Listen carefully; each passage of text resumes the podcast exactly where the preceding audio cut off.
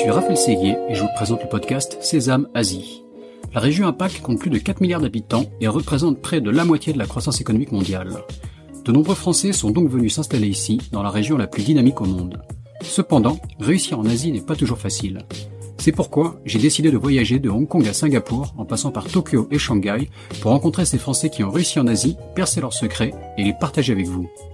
Si le podcast Sésame Asie vous plaît, n'oubliez pas de laisser 5 étoiles et un commentaire sur Apple Podcast, cela m'aide beaucoup. Je vous souhaite une bonne écoute. Bonjour Raphaël. Merci euh, Alexis Bonhomme de, me recevoir euh, depuis Shanghai. Tu es euh, VP Greater China et Asia Pacific de Farfetch. Donc Farfetch, c'est une plateforme internet de dans le luxe, la, la fashion en particulier.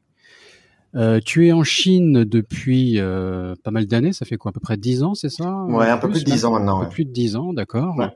Donc on va reprendre tout ton parcours euh, qui a un peu alterné entre l'intrapreneurial et l'entrepreneurial en Chine. Donc un passage chez Groupon. tu as monté ta boîte, tu as monté une entreprise qui s'appelait Curiosity China, qui a ensuite été rachetée par Farfetch, et donc tu te retrouves maintenant à la direction des opérations de Farfetch en Asie. Mais euh, on va rentrer dans les détails et tu vas nous raconter tout ça. Donc euh, pour commencer, je, vais te demander de te, présenter brièvement, s'il te plaît, Alexis. Merci Raphaël, merci encore pour l'invitation. Écoute, en, quelques mots, donc euh, à la base parisien, français, je suis parti en Chine quand j'avais quand j'avais 28 ans, en 2010. Et, et en fait, j'ai changé de carrière, j'ai changé de vie en, en, arrivant en Chine, où à la base j'avais une formation de juriste en droit, donc j'étais euh, à la fac de droit euh, à Paris 2 pour ceux pour ceux qui connaissent. Mhm. Et, euh, et, en fait, en arrivant en Chine à Pékin, au lieu de bosser pour un cabinet en propriété intellectuelle qui était ma spécialité, j'ai été recruté par Tencent et Groupon. Donc Tencent, c'est la société chinoise que peut-être certains connaissent, euh, ceux qui écoutent le podcast connaissent. C'est notamment ceux qui ont créé euh, WeChat, la plateforme de communication WeChat. et Groupon, ça c'est une société qui est un peu plus connue en France euh, c'est du gros buying, c'est du e-commerce qui, à l'époque, en 2010, 2011, 2012, était considéré comme la société euh, avec la croissance la plus la plus rapide au monde. Euh, Tencent à l'époque crée un joint venture avec Groupon et en fait opère Groupon Chine. Euh, opère Groupon Chine au départ de Pékin, c'était là où il y avait le, le headquarter. Et en fait, ce qui se passe, c'est que via euh, une connaissance commune, je rencontre un des vice-présidents d'une joint venture et après euh, quelques interviews, je les ai rejoints. Entre temps, ce qui s'est passé, c'est que euh, tu arrives euh, à Pékin dans un pays nouveau, tu t'installes quelques semaines avant, euh, tout simplement bah, pour euh, pour trouver tes marques. Mhm. Et, et, en fait, c'est toujours ma question pour commencer, quoi. Comment l'arrivée en Chine, c'est toujours intéressant de savoir. surtout à l'époque, on, on, prend une claque un peu, quoi. Exactement, exactement. Donc c'est, j'arrive à Pékin, j'arrive dans un quartier qui s'appelle Shaoshangdi. Euh, pour ceux qui connaissent pas, c'est euh, à l'extérieur du cinquième périphérique de Pékin. Euh, c'est là, c'est là où habite euh, Ai Weiwei, le, le, le, fameux artiste chinois un peu contestataire. Euh, c'est là où vous avez euh, beaucoup de d'artistes. qui créent. C'est un, super coin. Moi, je, moi, je connaissais aussi à l'époque où j'habitais à Pékin, parce qu'en fait, il y, a, y a Chijioba, la 798, voilà, c'est le, coin de l'art le, plus connu, mais qui s'est de plus en plus transformé en Disneyland.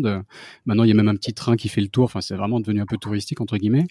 Et moi, je conseillais toujours aux gens qui étaient de passage à Pékin d'aller voir Cao Changdi, qui est juste à côté et qui est, enfin, tu vas nous raconter ça, mais qui ressemble plus à un Hutong, un peu le quartier traditionnel Pékin, mais en mode euh, banlieue lointaine, quoi. Donc vraiment authentique, avec limite des petits des petits ateliers dans des petites usines, dans mon souvenir.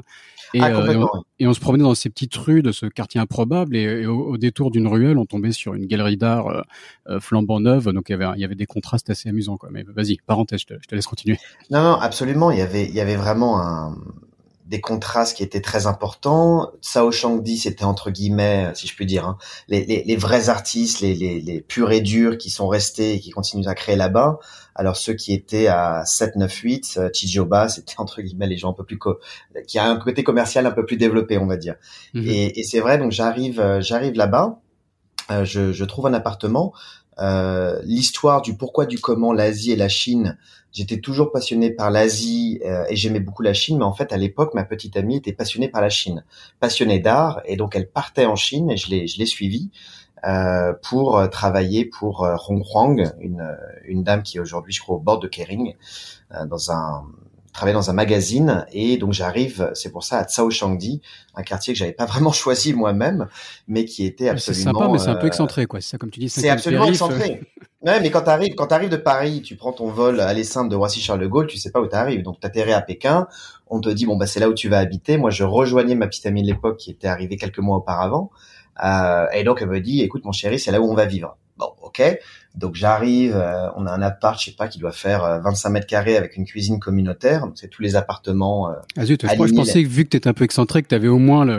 Ah non non non 200 non, mètres carrés qu'on a raté. Non non non non non, on était non non, c'était c'était assez assez spartiate, mais c'était très chaleureux, très créatif et ça donnait justement une arrivée complètement dépaysante. c'était vraiment, j'arrivais, je me dis mais qu'est-ce que je fous ici? Euh, c'est c'est à la fois passionnant et super excitant. Euh, ça me posait aucun problème d'un point de vue euh, confort ou matériel. Ça, ça c'était pas c'était pas vraiment un souci, mais c'était vraiment euh, extrêmement différent de ce ce à quoi j'avais j'avais pensé en arrivant en arrivant à Pékin. Et donc on s'installe là. ma petite amie a déjà commencé son boulot depuis quelques mois. Et, et en fait, moi, par euh, le, le, truchement de quelques quelques connaissances en commun, je me fais contacter par euh, Tencent et, euh, et donc Groupon pour les rencontrer à Pékin dans une grande tour dans le quartier de, de Chaoyang, juste à côté de juste derrière Sanlitun, pour ceux qui connaissent le, le quartier. Et, et j'arrive là-bas sans aucune velléité particulière parce que voilà, j'avais pas de j'avais pas de connaissances spécifiques du e-commerce chinois, du digital chinois, donc c'était plus par curiosité. Et j'arrive là-bas et en fait, je monte dans une grande tour, euh, je crois que c'était 20 ou 25e étage, et euh, la porte s'ouvre et je vois euh, des centaines de, de, personnes très jeunes, euh, mon âge, même peut-être plus jeunes pour certains, qui euh, qui sont en t-shirt, en basket, euh, qui courent partout, les Macintosh sur le sol, les câbles qui pendent, enfin un joyeux bordel. Mm-hmm. Et, et, et j'arrive et je vois ce truc-là et j'ai un espèce de choc émotionnel, euh, de, de coup de foot professionnel. Et je me dis, je veux faire partie de ce truc-là. J'aimais pas spécialement à l'époque donc formation euh, formation juridique.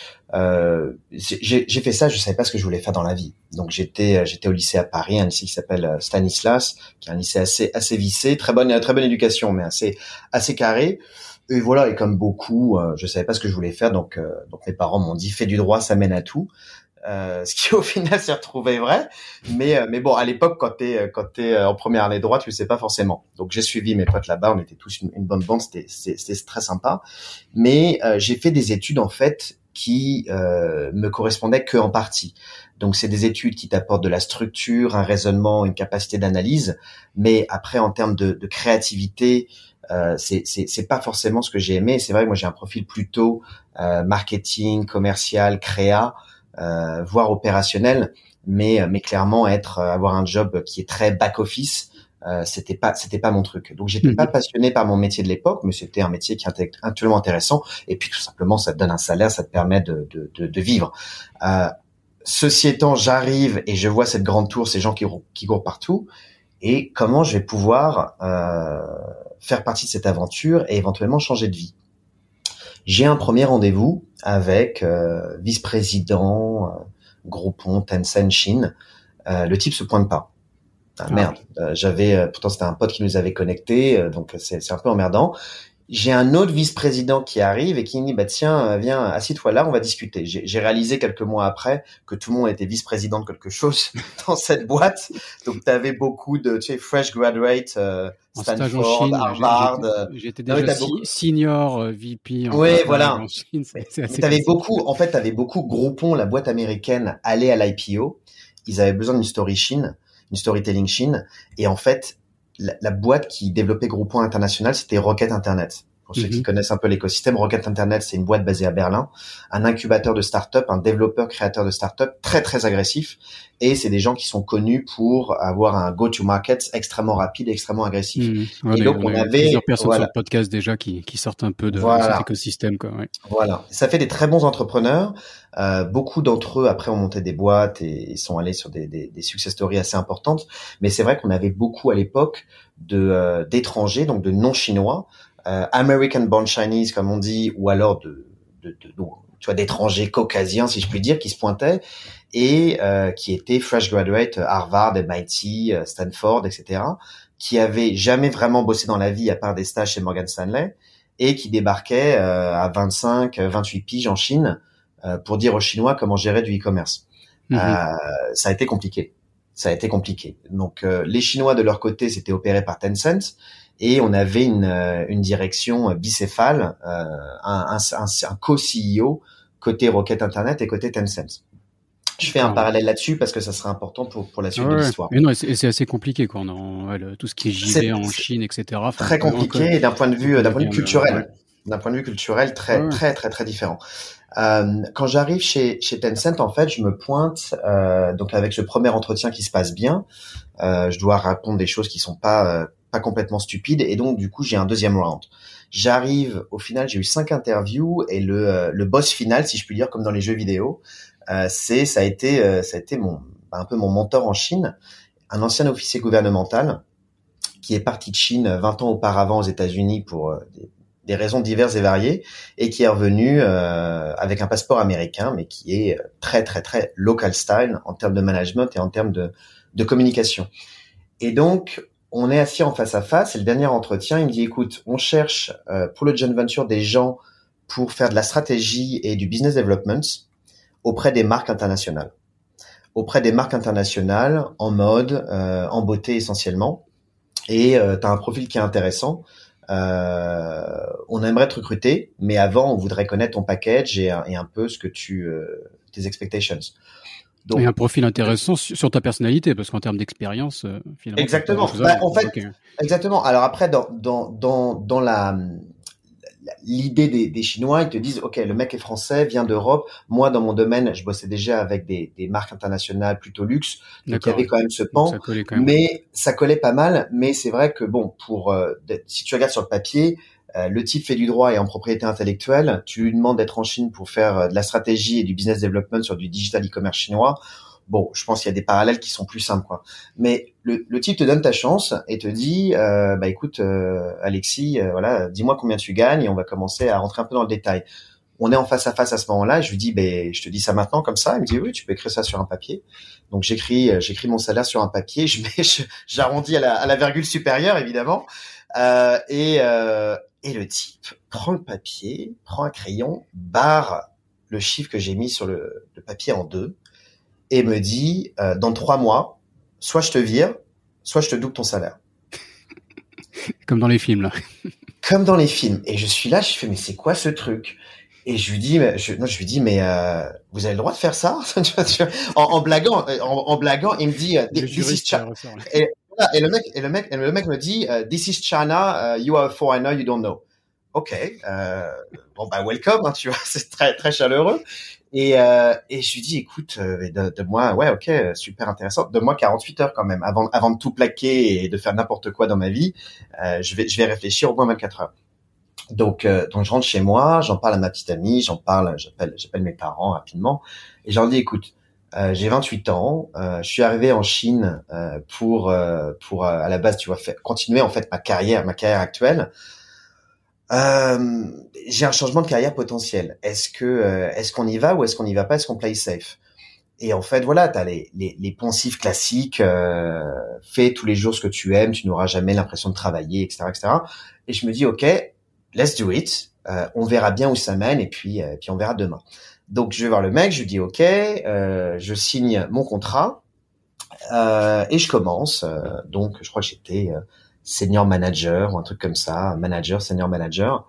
Sachant qu'on parle de euh, Tencent aussi à l'époque, quoi. Maintenant, Tencent est voilà, alors, et c'est un des Tencent est énorme.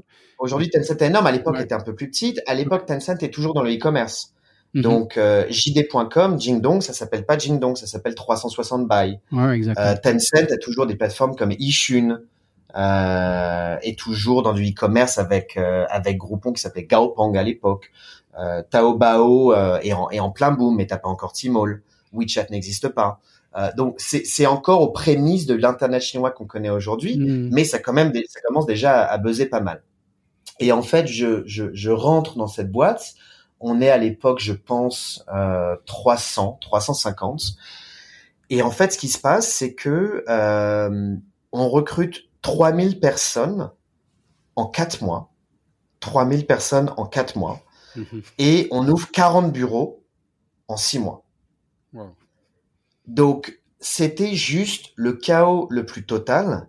Des gens arrivaient avec un ordinateur, savaient même pas dans quel département ils étaient. On leur disait, fais le tour de la boîte, regarde les départements que t'aimes, prends, assis-toi et commence à bosser. Euh, donc c'était c'était juste lunaire, c'était absolument lunaire. Donc tu avais cette organisation bicéphale entre les Chinois d'un côté, organisation euh, extrêmement agressive, c'est même pas 996, hein, c'est 997, euh, euh, chaotique au possible, changement de stratégie toutes les 24 heures. Et après, tu avais euh, les mecs de Rocket Internet, beaucoup d'Allemands et beaucoup de Scandinaves, avec quelques Américains, qui étaient eux sur euh, la rigueur, j'allais dire germanique, tout doit être process, tout doit être enregistré, tout doit être validé avant d'avancer. honnêtement, c'est deux mondes qui ne se parlent pas. Et en fait, tu te rends compte qu'en tant que Français, en tant que Latin, on est quand même beaucoup plus proche des Chinois euh, que parfois peut-être nos amis allemands sur la manière de faire. C'est ce qu'on dit souvent. C'est ce qu'on dit souvent, et donc on est beaucoup plus flexible. Euh, des, certains euh, de Rocket Internet l'étaient pas du tout. Euh, bon, ils sont ils sont pas restés longtemps. Et, euh, et, donc en fait, le business commence à commencer. On a, je sais pas, des, dizaines et des centaines de compétiteurs sur notre business. Nous, on est une boîte étrangère. Et en fait, le deal pour Rocket Internet, c'est storytelling in China. On va aller à l'IPO. Il faut qu'on montre qu'on a des muscles en Chine. Et euh, pour Tencent, il y avait une, aussi une logique d'investissement. Je crois que Groupon Monde euh, payait l'équivalent de, de, 50 millions de dollars par an pour la licence, en fait, pour avoir la, la, la présence et le soutien de, de, Tencent en Chine. Euh, et puis tout simplement le, les ressources, parce que si Tencent te, te file pas un coup de main, c'est compliqué. Euh, Donc toi, tu comprenais un peu ce qui se passait au niveau stratégique, mais tu te retrouvais avec le, petit, le petit pion sur le terrain, où parfois tu es un peu déconnecté de, de voilà de l'IPO Alors j'avais quoi. Voilà. Il faut juste moi, délivrer ton boulot de demain, quoi. Ce qui est pas forcément, ce qui peut être déconnecté, quoi. Exactement. Et j'étais, j'avais la chance de bosser pour un, un, une personne qui était en fait très senior côté chinois, qui avait plein de business à côté de son boulot, qui était à la base c'était un, un officier gouvernemental pékinois, etc., etc. Donc il avait un poids dans la société qui était énorme. Euh, et il avait une connaissance des deux côtés de la barrière parce que de passeport il était américain, mais en fait il était très pékinois, très très local. justement, tu et en fait, un style de management très euh, très local en termes de communication, de management. Enfin, développe un peu quoi. C'est c'est intéressant. De... Alors c'est c'est une culture qui, en tout cas euh, à l'époque à ce moment-là, où seul le résultat compte. Seul le résultat compte. La manière d'y arriver importe peu mais euh, en parallèle, il faut faire état de présence. Donc tu pourrais avoir une analyse qui est de dire que le type vienne au bureau ou pas, on s'en fiche. Seul compte les résultats qu'il amène, les partenariats qu'il va signer, l'argent qu'il va faire rentrer, les idées stratégiques qu'il va avoir. Euh, oui, ça c'est ok, mais pour le faire, il faut que tu sois au bureau 24 sur 24. Si tu n'es pas au bureau, ça veut dire entre guillemets que tu ne travailles pas, que tu ne mhm. soutiens pas tes collègues, que tu n'es pas présent pour l'équipe. Donc moi, ça m'allait tout à fait parce que honnêtement, je connaissais personne en Chine. Euh, j'avais rien à faire d'autre dans la vie que travailler. Euh, et j'étais absolument passionné parce que je découvrais. Je découvrais le e-commerce, je découvrais le digital, je découvrais les plateformes chinoises, je découvrais mes collègues, des gens absolument brillantissimes, étrangers ou chinois, dans des spécialités très très différentes. Euh, performances marketing, operations, logistique, QA, euh, customer service, donc des, des choses qui, qui, me serviront, on verra quelques années plus tard pour, pour Farfetch.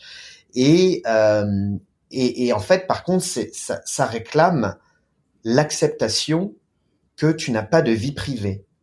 Tu appartiens à la compagnie, ta vie appartient à ton boss, mais à aucun moment, euh, je veux dire, ta vie privée ne doit aller à l'encontre de l'intérêt de l'entreprise. Alors ça, c'est côté côté chinois. Mm-hmm. Pour te donner un exemple, ça m'est arrivé, euh, par exemple, deux épisodes un vendredi, mon boss me dit, donc on est en 2011, je crois, mon boss me dit, écoute, euh, demain matin, samedi, on va venir te chercher à 5h30 du matin. Ah, ah bon, 5h30 du matin. C'est un fait, quoi. Non, non, voilà, c'est un fait. 5h30 du matin. Et pourquoi? Parce que j'ai un ami à Tianjin, donc quelques heures de bagnole au nord de Pékin, qui a une grosse société pharmaceutique. Et en fait, euh, avec son usine et sa boîte, il va faire une campagne euh, de communication et il cherche des étrangers. Donc il cherche des étrangers pour euh, faire face à la caméra et dire que sa boîte c'est super. Et donc euh, voilà, tu vas aller à Tianjin, tu vas aller voir mon pote, donc c'est une grosse boîte pharmaceutique chinoise, j'ai complètement oublié le nom. On va t'habiller en employé de cette boîte-là avec la casquette, la chemise, la cravate, tout va bien, et tu vas te balader, filmer dans les locaux, dans les laboratoires, euh, tu vas prendre les, les seringues pour faire des tests, enfin tu vois comme un comme un acteur en fait, mhm. et on va te prendre en photo, on va te filmer et puis on va te mettre ça sur les plaquettes euh, de communication de la société. Et, euh, et je lui dis mais euh, mais c'est pas du tout mon travail. Et je lui dis, il me dit bah non c'est pas ton travail mais c'est mon ami donc tu vas le faire. C'est euh, engagé en gros donc as, lui, Ah oui non mais il y a pas de il y a même pas de discussion donc à 5 heures du mat euh, une bagnole vient te chercher toi t'es complètement au radar. Euh, t'arrives à Tianjin je pense qu'il doit être je sais pas 8h30 du matin 9h du matin il y a eu des embouteillages en plus euh, sur, sur, sur le truc et tu passes 6 heures dans l'usine euh, où tu comprends absolument rien ce qui se passe. Les mecs te déplacent de pièce en pièce et te te, te, te dressent en te dress up en, en médecin, euh, après en, chercheur, euh, en exécutif, en financier. Ils prennent des photos partout. Et puis après à 6 heures du soir, t'as une bagnole qui vient te ramener chez toi et t'arrives à 21h, 22h complètement explosé. Euh, Est-ce que t'as été payé? Absolument pas. Euh, Est-ce que ton boss t'a dit merci derrière? Absolument pas. Enfin, je veux dire, c'est il y a c'est euh, voilà, tu appartiens à l'entreprise, tu appartiens à ton boss. Mais par contre, le, le, le côté positif, c'est que tu es intouchable. C'est-à-dire mhm. que quoi qu'il se passe dans la société, en bien ou en mal, tant que tu es sous sa protection, si je puis dire, c'est quasiment clanique ou, mafieux, hein, il ne t'arrivera rien, puisque il est responsable de toi. Il est responsable de toi au travail, et si un jour tu décides de partir de changer de boulot, il est responsable pour ta prochaine étape. Donc moi c'est pas c'est pas arrivé. D'accord. Mais beaucoup de mes anciens collègues. Il y avait, il y avait les anciens collègues. C'est intéressant de souligner le côté positif aussi. Bien sûr, bien sûr. Mhm. Beaucoup d'anciens collègues sont partis. Avant de partir, ça revient à ton boss de te trouver un nouveau boulot ou de t'aider à trouver un meilleur boulot que ce que tu pourrais trouver par toi-même. Et ça mhm. passe bien au-delà de la, la, référence letter ou des références check. Donc ça, c'est un truc après que j'ai appris et que j'ai appliqué à moi-même quand j'ai monté ma startup. Mais c'est vrai que tu peux demander beaucoup aux gens, mais il faut qu'il y ait une counterpart. Ça c'est ça c'est ça c'est important. Et la counterpart, c'est pas forcément euh, sur euh, toujours traduit par un salaire ou par des stocks options, etc. C'est aussi ça va vraiment dans le dans le personnel. Euh, on a en Chine beaucoup d'exemples où euh, tu veux mettre ta fille ou ton fils dans une bonne école, ton boss va t'aider à rentrer dans cette bonne école. Euh, c'est plein de petits détails comme ça qui font mm-hmm. qu'il y a quand même un, un intuitu personae extrêmement fort entre le boss chinois et, euh, et l'employé et le staff. Donc ça, c'était un exemple. C'est intéressant de le euh, souligner parce qu'on enfin, on parle souvent de relationnel, de guanxi, etc. sur le podcast, mais c'est rare d'avoir des exemples comme toi de gens qui le comprennent vraiment et qui l'illustrent concrètement. Parfois, il y, a une, compréhension un peu euh, un peu superficielle du guanxi par les étrangers, tu vois, qui, pensent juste que c'est du relationnel comme on le comprend en Occident, alors que c'est assez différent. Quoi. C'est du relation, ouais, c'est du relationnel un peu différent, mais après, c'est pas non plus hyper différent de ce qu'on appelle le réseau, etc. chez nous. Mais disons que, à l'inverse peut-être d'une d'une mentalité d'une mentalité western ou judéo-chrétienne, la relation euh, n'a pas une temporalité immédiate. Je t'aide le lundi parce que le mois prochain tu vas m'aider. Ça, peut-être, c'est ces trucs qu'on va faire en Europe. Ici, tu peux avoir un très très très long shot. Hmm. Tu as aidé le type six ans après et tu, il va t'aider sur un truc complètement différent une dizaine d'années après. Ça peut arriver, ça peut arriver. Mais la, grande différence par rapport à chez nous, c'est qu'en Chine, c'est all-in. C'est-à-dire que tu t'abandonnes complètement euh, ta vie à l'entreprise, à ton boss, et, euh, et c'est une des, des manières en fait de monter les échelons et de prouver ta, hmm. ta loyauté. Je pense que la, la, version japonaise du truc doit pas être si différente de ça. Ouais, non, clairement. Euh, et t'as deux niveaux quoi. Pour les Chinois, enfin là, tu, là c'est le point de vue étranger, mais pour les Chinois, ils appartiennent à l'entreprise et à leur famille quoi. Quand t'as des amis chinois, tu vois bien que voilà, euh, d'allumer les rendez-vous euh, perso le soir, un parce que l'entreprise demande de faire ci, ou parce que la famille euh, à la dernière minute dit on va faire ça. Voilà, ils, ils appartiennent à des groupes et, et, c'est hiérarchisé quoi. Souvent, t'arrives un peu en bas dans ta relation avec la personne, par exemple. Ah non, mais complètement, complètement. Donc ça, ça c'est un exemple marrant. Le deuxième exemple marrant, mais ça, beaucoup de gens, je pense, qui écoutent le podcast l'ont vécu. Euh, donc on, on est, euh, on est dans le joint venture entre Tencent et en fait mon département, c'est le département de la stratégie euh, et du business, business development. Donc c'est les gens qui ramènent les sous, euh, qui créent la stratégie pour gagner encore plus de sous. C'est très capitaliste comme approche. Et on a Andrew Mason, qui va se pointer en Chine deux mois après. Andrew Mason, c'est le fondateur de Groupon. Euh, je crois un ancien prof de musique qui a monté cette société extraordinaire qui s'appelle Groupon, qui existe toujours aujourd'hui. Je crois que c'est toujours valorisé un milliard de dollars ou quelque chose comme ça, et qui a décidé de créer un, un groupe buying, une, une, une plateforme de, de, de grouper, grouper d'achat. Alors on avait un business model en Chine un petit peu différent, mais anyway, l'IPO de Groupon est en train de se faire et le type fait le roadshow. Donc il va dans tous les marchés où Groupon a un bureau. Et évidemment, il arrive à Pékin au siège. Et donc pour fêter l'arrivée d'Andrew Mason et en gros célébrer un peu le partenariat entre Tencent et Groupon, il faut qu'on ait quelque chose de sexy à annoncer.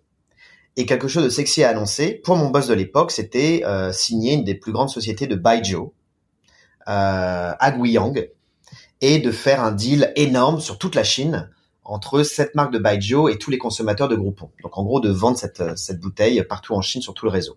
D'accord. Et donc avec notre petit bâton de pèlerin, mon boss, son assistante euh, et, euh, et moi-même. Euh, pourquoi moi-même? Parce que je suis un étranger et que les, et français et que les Français c'est bien connu, on sait boire. Euh, et donc, il t'embarque. Pas du Baijiu. Euh, ah non, pas du tout du Baijiu, mais c'est le seul, critère de qualification qui te permet d'y aller. C'est euh, t'es français, tu picoles, viens avec nous. Euh, ça va être sympa. Et donc on va à Guiyang. Alors je pourrais pas dire la marque de Baijiu. Est-ce que c'est Wulangier C'est pas Motai, mais est-ce que bon bref, c'est ça doit être peut-être la numéro 2, numéro 3 en Chine. On va là-bas et ça a été euh, j'ai des souvenirs d'espèces de spasmes visuels. Un peu bruit, un peu brumeux, de, souvenirs quoi. un peu brumeux. Je me souviens qu'on arrive dans un, un, trou complètement paumé et qu'on commence à déjeuner euh, dans le restaurant de l'usine de Baijiu à 11 heures du matin, euh, qu'on termine vers midi 30 où moi, euh, ma mère, ma mère est, euh, est, est, moitié russe. Et donc en fait, elle m'a toujours appris euh, si tu dois boire beaucoup, c'est des choses qui peuvent arriver dans la vie, euh, contraint et forcé ou alors par plaisir, essaye toujours de te couper avec de l'eau et au minimum de manger. Donc c'est les Russes, ils il y a un petit verre de vodka, ils mangent deux trucs derrière, un petit verre de vodka, ils mangent deux trucs derrière. Donc toujours essayer de, de couper un peu les choses. Donc j'ai vu le truc arriver, je me suis dit ok, je vais pas passer le déjeuner, ils vont me tuer dans le sens où tu es le seul étranger à table, il y a euh, je sais pas 6 6 8 personnes autour de toi et évidemment tous les contremaîtres de l'usine, euh, l'assistante manager du marketing, les je ne sais quoi, viennent te voir en face à face et veulent trinquer avec toi. Et ça, c'est juste le déjeuner. Donc, j'essaie de survivre comme je peux. J'y arrive, on termine vers midi 30, 13 heures, retour à l'hôtel 14 heures. Je suis complètement bourré. Et donc, j'arrive pas à m'endormir immédiatement. J'arrive à m'endormir, je pas, peut-être vers 16 h 16h30, en buvant un maximum d'eau avant. Et en fait, je me, je me souviendrai toute ma vie dans, dans, dans cet hôtel. Je, je pleure euh, d'alcoolisme. Je pleure d'alcoolisme et je mes larmes en fait c'est de l'alcool, c'est du baijiu. En fait ça me brûle les joues. Tu vois, c'est très acide. c'est possible ça, d'accord. Ah et j'ai jamais eu ça dans ma vie. J'ai jamais j'ai jamais eu ce truc dans ma vie, jamais. Et je me dis OK, c'est quoi ce pays, tu vois? Et, euh, et donc je m'endors et en gros à, à 17h45, 18h max, le téléphone de la chambre sonne. Je me sais quoi ce truc? Je, je prends le téléphone, l'assistante de mon boss m'appelle et me dit, mais Alexis, qu'est-ce que tu fais? Je dis, bah, je dors. Elle me dit, mais on est tous à table, on t'attend. Et je dis, mais il est, même pas 18 heures. Et, et, tu vois, j'avais déjà une petite idée des horaires en Chine sur les dîners, etc. Mais là, c'était quand même un reality check assez important. Donc, tu es complètement ivre-mort. On te dit, viens, second round.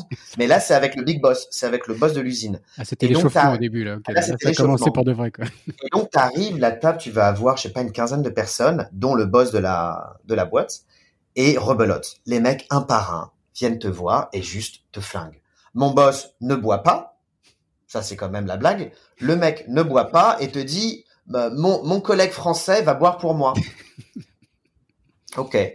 Et donc et donc voilà rebelote. Donc ça a été euh, honnêtement ça a été extrêmement difficile. Et, euh, et on a terminé euh, vers 22 heures. Je me souviens pas de tout, hein, je t'avoue. Je faisais des allers-retours. Euh, Pour moi, ça finit tôt, quoi. C'est ça le truc. Ouais, ouais, ouais. Enfin bref, c'est pas jusqu'à 5 du mat. C'est physiquement très très compliqué. euh, mais j'étais encore, j'étais encore conscient. Donc j'avais un minimum d'ego, donc j'étais content là-dessus. Et après, on s'est baladé dans Guiyang. Et, euh, et il paraît que c'est très joli comme ville, mais j'en ai absolument aucun souvenir. Et, euh, et en fait, mon boss m'a dit après, m'a donné un conseil. Il me dit, écoute, la prochaine fois que ce genre de choses t'arrive, c'est-à-dire toi étranger en Chine pour euh, un dîner business, euh, tu vois que les types en fait vont te faire la peau, tu pointes le big boss, le responsable de l'usine, le CEO de la boîte, et devant toi, tu sais, tu as toujours en Chine euh, un petit verre pour le baijiu et puis une, petite carafe. petite carafe, je pense, tu dois avoir peut-être 30, 33 centilitres, à peu près l'équivalent d'une canette de coca, peut-être un peu plus, en baijiu. Donc c'est quand même une saloperie à 70 degrés, hein, le truc. Et pour ceux qui ont bu de l'absinthe, en, la vraie absinthe, en termes de, de, de degrés, on, ça, certains badges se rapprochent de ça. Donc c'est très violent. Euh, brûler, euh, brûler ah, ah mais complètement, complètement. Et puis ça a un goût, c'est de l'alcool, c'est de l'alcool de riz, donc euh, c'est c'est c'est ah, pas, de l'alcool de pomme de, terre. De, de, sorgho en fait. Ouais, sorgho, je sais pas. Enfin, c'est c'est un goût très, spécial quoi. C'est très spécial, très spécial. Et en fait, le type me dit, la prochaine fois que ça t'arrive, pointe le big boss et tu te bois cul sec la carafe. Bon, il y a une chance sur deux que tu finisses à l'hôpital derrière pour un lavage d'estomac. pas de la remplir d'eau avant euh, de, de, Non, non, non. Il faut quand même le faire pour de vrai. mais, mais au moins, tu bois une fois et personne te fera chier. Personne ira euh, there pour aller te voir en one to one, en, en, pour aller pour aller boire avec toi. Donc ça, c'est un conseil que je n'ai jamais appliqué. Hein. Je n'ai jamais fait ça dans ma vie derrière. Parce que la carafe que tu dis, ça peut te tuer sur donc, euh... Non, non, ça peut, ça peut te tuer, donc je l'ai jamais fait. Et je me dis, est-ce qu'il me prend pour un con ou alors est-ce que, est-ce que c'est arrêté Je l'ai jamais su. Euh, donc ça, ça, ça a été assez, euh, assez violent. Mais anyway, on est rentré à Pékin, euh, on n'a jamais signé le deal. Donc le deal a jamais été signé, on n'est jamais revenu en victoire, euh, mais ça a été des, des, des moments clés de, de, mon apprentissage de la Chine. Euh, pour conclure sur le, le sujet Groupon, donc Groupon et Tencent Chine, ça a été en gros début 2011, mi-2013. Euh, j'ai découvert la culture chinoise. Alors aujourd'hui, on appelle ça 996. À l'époque, c'est plus 997. Donc tu commences à, tu commences pas aux, aux aurores non plus, mais tu vas commencer à 9 heures. Par contre, il y a pas d'heure de, il y a pas d'heure de fin. Et, euh, et tu, tu bosses tout le temps. En fait, tu bosses tout le temps. Donc, les choses que j'ai appréciées beaucoup, c'est un, la méritocratie. Mmh. Ceux qui amènent les résultats sont ceux qui sont euh, mis en avant. Ça, c'est point numéro un. Deux, euh, parce que tu es étranger, il faut justifier de ta place la, Chine n'était pas aussi nationaliste professionnellement à l'époque qu'elle l'est aujourd'hui, mais il faut justifier. Moi, c'était très simple. J'étais celui qui bossait le plus. J'étais tout le temps disponible. J'étais tout le temps passionné parce que c'est pas quelque chose que tu peux, euh, tu peux pas faker ça. C'est pas, c'est pas possible. J'adorais ce que je faisais et j'avais collecté, euh, par exemple, énormément d'informations sur la stratégie qu'on devrait faire pour justement upgrader notre positionnement, bosser avec les marques premium et luxe. Et j'avais fait un rapport euh, imprimé euh, d'une soixantaine de pages, 80 pages que j'avais donné à, au top management en disant Tencent, Groupon en Chine, voici la stratégie pour bosser avec les marques premium et luxe. Alors luxe, pas Chanel évidemment, mais pour bosser avec des marques comme Clarins dans la beauté, L'Oréal, euh, Armani, Ferragamo dans la mode, donc des marques on est plus sur du, du premium. Et ça a marché. Ils m'ont donné après un an le ma propre division et en fait je suis passé d'un côté euh, exécutant staff a un côté intrapreneurial où mon boss me dit tu vas monter ta division, on va te donner une quinzaine de personnes, ce qui est, ce qui est énorme pour un mec de, de, de 29 piges, etc. Et tu vas créer euh, une verticale spécifique. Et donc pour nous, le, je crois en anglais, c'était Groupon Premium, Groupon Luxe. Il y avait un look and feel complètement différent. Je me souviens, le background, c'était un joli gris, les typos étaient différents, les designers, le boulot était différent. Donc, on avait un look and feel pour le consommateur très, très différent de la plateforme euh, masse de Groupon. Et ça a cartonné. Toutes les marques de luxe premium ont commencé à venir à nous. J'ai noué des relations avec elles qui me serviront pour après, pour mon, mon poste, poste Tencent. Et c'est, ça a été une société qui a valorisé l'initiative, qui a valorisé le travail, qui a valorisé la passion et l'idée qui est de, de, dire deliver first, ask later. Parce que ce que j'ai obligé de mentionner, quand le type te recrute et te dit Raphaël, je coupe ton salaire en deux dans trois mois, soit je te double, soit je te vire. Toi, trois mois après, tu, tu reviens le voir. Tu dis écoute, trois mois sont passés, ça se passe super bien, on est content, on s'adore est-ce qu'on peut régulariser, non pas revaloriser, mais régulariser mon package? T'as posé la question sans crainte, tu t'es pas dit, il y a peut-être une chance ah que dégage plutôt que de me payer. Ah non mais ah, non non non non non parce que ça non non parce qu'en fait les types sont très pragmatiques. Tu ramènes des sous. Ouais, tu, tu ramènes aussi des choses des, des, des marques assez luxe que, que les types pouvaient pas signer eux-mêmes. Tu amènes une stratégie qu'ils pouvaient pas forcément faire à l'époque. Et donc clairement, le, le, type aussi est valorisé de par ton travail. Et puis, mhm. tu, tu, amènes quelque chose de différent. t'es en, position de force, en tout cas. Ouais, ouais, ouais en tout cas, en tout cas, je pouvais demander, je pouvais demander. Et là, le type s'assoit avec toi et te dit, mais attends, Raphaël, ça, c'était il y a trois mois. Quand je t'ai dit il y a trois mois que j'allais doubler ton salaire, que mais c'était il y a trois mois. Ça a changé depuis la société, la Chine. Euh, écoute, assis-toi, je vais t'apprendre ce que c'est la Chine, mais ça, c'est des choses, en Chine, tu verras, la valeur du contrat, c'est différent. Vous, les étrangers, euh, vous êtes très naïfs. Euh, nous, c'est pour ça que la Chine, on va devenir numéro un mondial, c'est que ça avance vite ici. Ok, alors moi en plus j'avais un background juridique, alors j'étais pas le plus le plus grand des juristes et j'étais relativement flexible intellectuellement, mais j'ai vu ça, j'ai fait mais c'est un monde de fou c'est c'est n'importe quoi. Évidemment, d'ailleurs, je vais quand même checker avec les HR en disant. Donc, donc en gros, ils te refusaient l'augmentation promise. Ah mais, me ah, mais absolument. Et en te disant cash que voilà, tu t'es tu t'étais fait berner quelque part. Quoi. Absolument, absolument. Et donc il dit ça, mais bon, écoute, à un moment donné, tu te dis, et c'est aussi un, un, des conseils que j'ai pour les les les, je vais pas dire jeunes générations, mais il y a des moments, le package ne fait pas tout. Si tu gagnes moins ou de manière significativement moins, mais ton boss est top. L'industrie est incroyable et te permet de changer de carrière. La, la, la manière de progresser est géniale. Vas-y. T'as pas grand chose à perdre. Et ça, et ça souvent, on est, on fait face à des profils qui euh, regardent la top line uniquement et mhm. uniquement ça. Et, et, et souvent, et souvent, c'est des gens qui potentiellement vont être déçus quelques mois après. Donc, et non, ça c'est c'est c'est une aparté. c'est pas des c'est pas des choix faciles, mais ouais, non, c'est pas c'est pas des choix faciles, mais la, top line ne fait pas tout. Après, il y a il y a la moitié de ton salaire en moins, non, ça je trouve ça too much. Mais parfois gagner 20, 30% de moins pour pouvoir faire un changement de carrière, pour pouvoir aller dans une boîte peut-être un peu plus start-up, mais qui va te donner des responsabilités. Bah voilà, chacun est libre de son de ses choix, mmh. mais je pense souvent la prise de risque peut être peut être salutaire. Et, euh, juste une seconde avant, euh, enfin, en termes de chinois, comment tu faisais? Parce que là, tu, tu nous décris un écosystème quand même qui avait l'air très chinois. Est-ce que tu as appris le chinois? Est-ce que comment tu, tu travailles dans quelle Alors, absolument. Comment ça se passait quoi? Alors absolument, tu bosses en fait, tu, tu bosses en anglais et en chinois toute la journée. Des keywords vont être en chinois.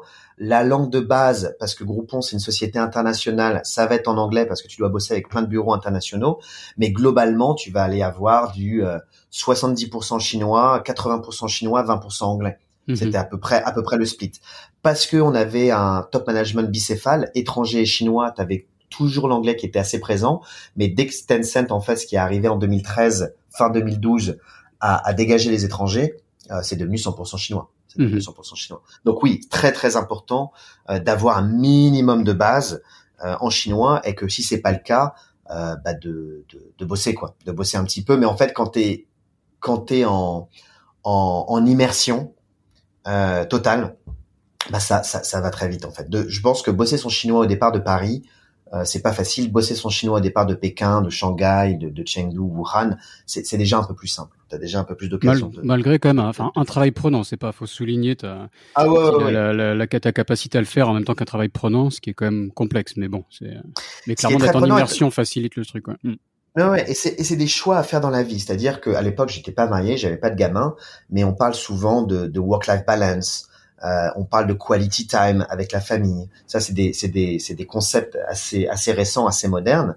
Euh, à l'époque, j'arrive, donc je suis avec ma, ma, ma, petite amie, je change de carrière et en fait, je bosse, je bosse non-stop. Et, et en fait, notre, notre couple a explosé.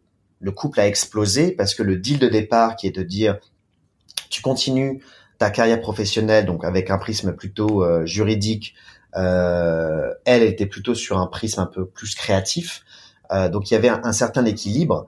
Et en fait, moi, je suis passé du côté obscur de la force. Je suis côté, je suis passé du côté capitaliste. Je suis mmh. passé du côté très business à parler de taux de conversion et de, et de top line toute la journée et à bosser du matin au soir.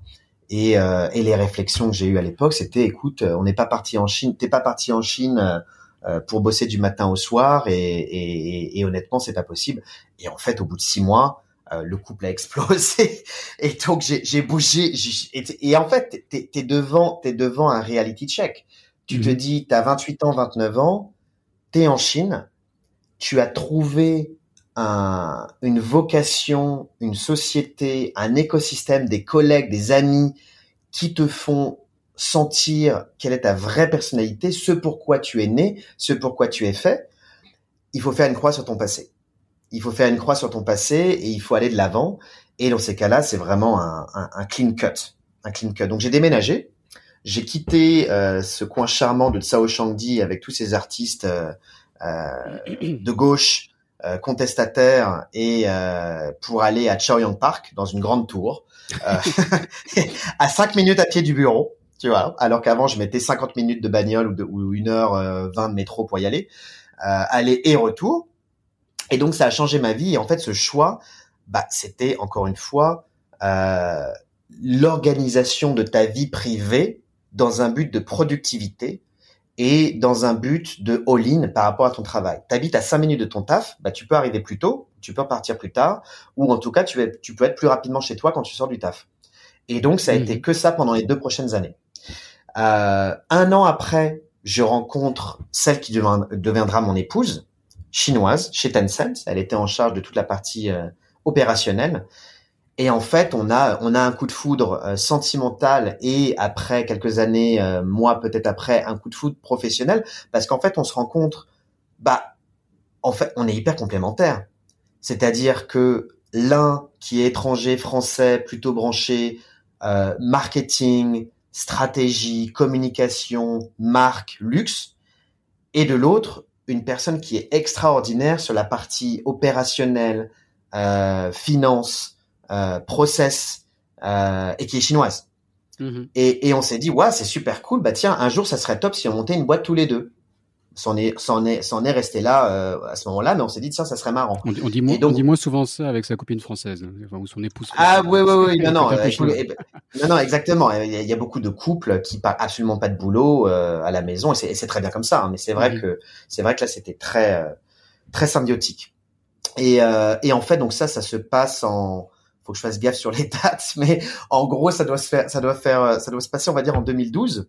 Et, euh, et en fait, voilà, bah nous, euh, il y a Noël, donc tu as quand même quelques jours de vacances, tu as à peu près deux semaines de vacances en Chine. Euh, donc je l'invite à Noël à Paris. Euh, et, voilà, et donc on est ensemble, on est à la ville et à l'écran. Et en fait, on arrive, toute cette histoire nous amène euh, fin 2012 et fin 2012, ce qui se passe, c'est que on, on, bosse de manière régulière avec ces types qui s'appellent Weixin, WeChat, et un groupe de 300 mecs qui sont basés à Canton. Ces types sont rattachés comme nous dans la division ECC, la division e-commerce de Tencent. Euh, et en fait, je regarde le truc avec mon épouse Judy, et, et, je lui dis, mais attends, bah, parce que voilà, tu connais les WhatsApp, euh, Messenger, je crois, existait pas. Donc c'était WeChat avant l'heure, quoi, avant que ça, c'était WeChat, WeChat d'aujourd'hui, quoi. Voilà, c'était WeChat avant l'heure. On avait quoi on, avait QQ à l'époque, qui était une, une messagerie. Il y avait QQ. C'était le MSN chinois. Il y avait QQ, qui était le. WeChat, ouais. T'avais RenRen, t'avais QQ, euh, t'avais ce genre de plateforme, t'avais QQ VIP, qui était la version un peu euh, premium de, de QQ. Euh, et donc nous, ça, c'est des, des, des écosystèmes avec lesquels on interagissait pour bah, notre business et, euh, et, nos clients. Donc je bossais, je me souviens avec euh, avec Clarence et euh, je leur faisais des campagnes sur QQ VIP, QQ Travel et sur les débuts de WeChat. Et en fait, quand WeChat commence à partir avec un prisme B2B, à savoir ouvrir des comptes marques pour Starbucks, pour Nike. Donc là, on est fin 2012, il me semble novembre 2012, si ma mémoire est bonne. Je vais voir mon épouse et je lui dis ça, ça va changer la Chine cette plateforme va changer la Chine en termes de communication. On est sur une plateforme mobile, on est sur le mobile, on n'est pas sur le desktop. On est sur une plateforme qui euh, laisse la liberté aux gens de t'ajouter ou de ne pas t'ajouter, à savoir les amis de tes amis sur WeChat euh, sont pas tes amis.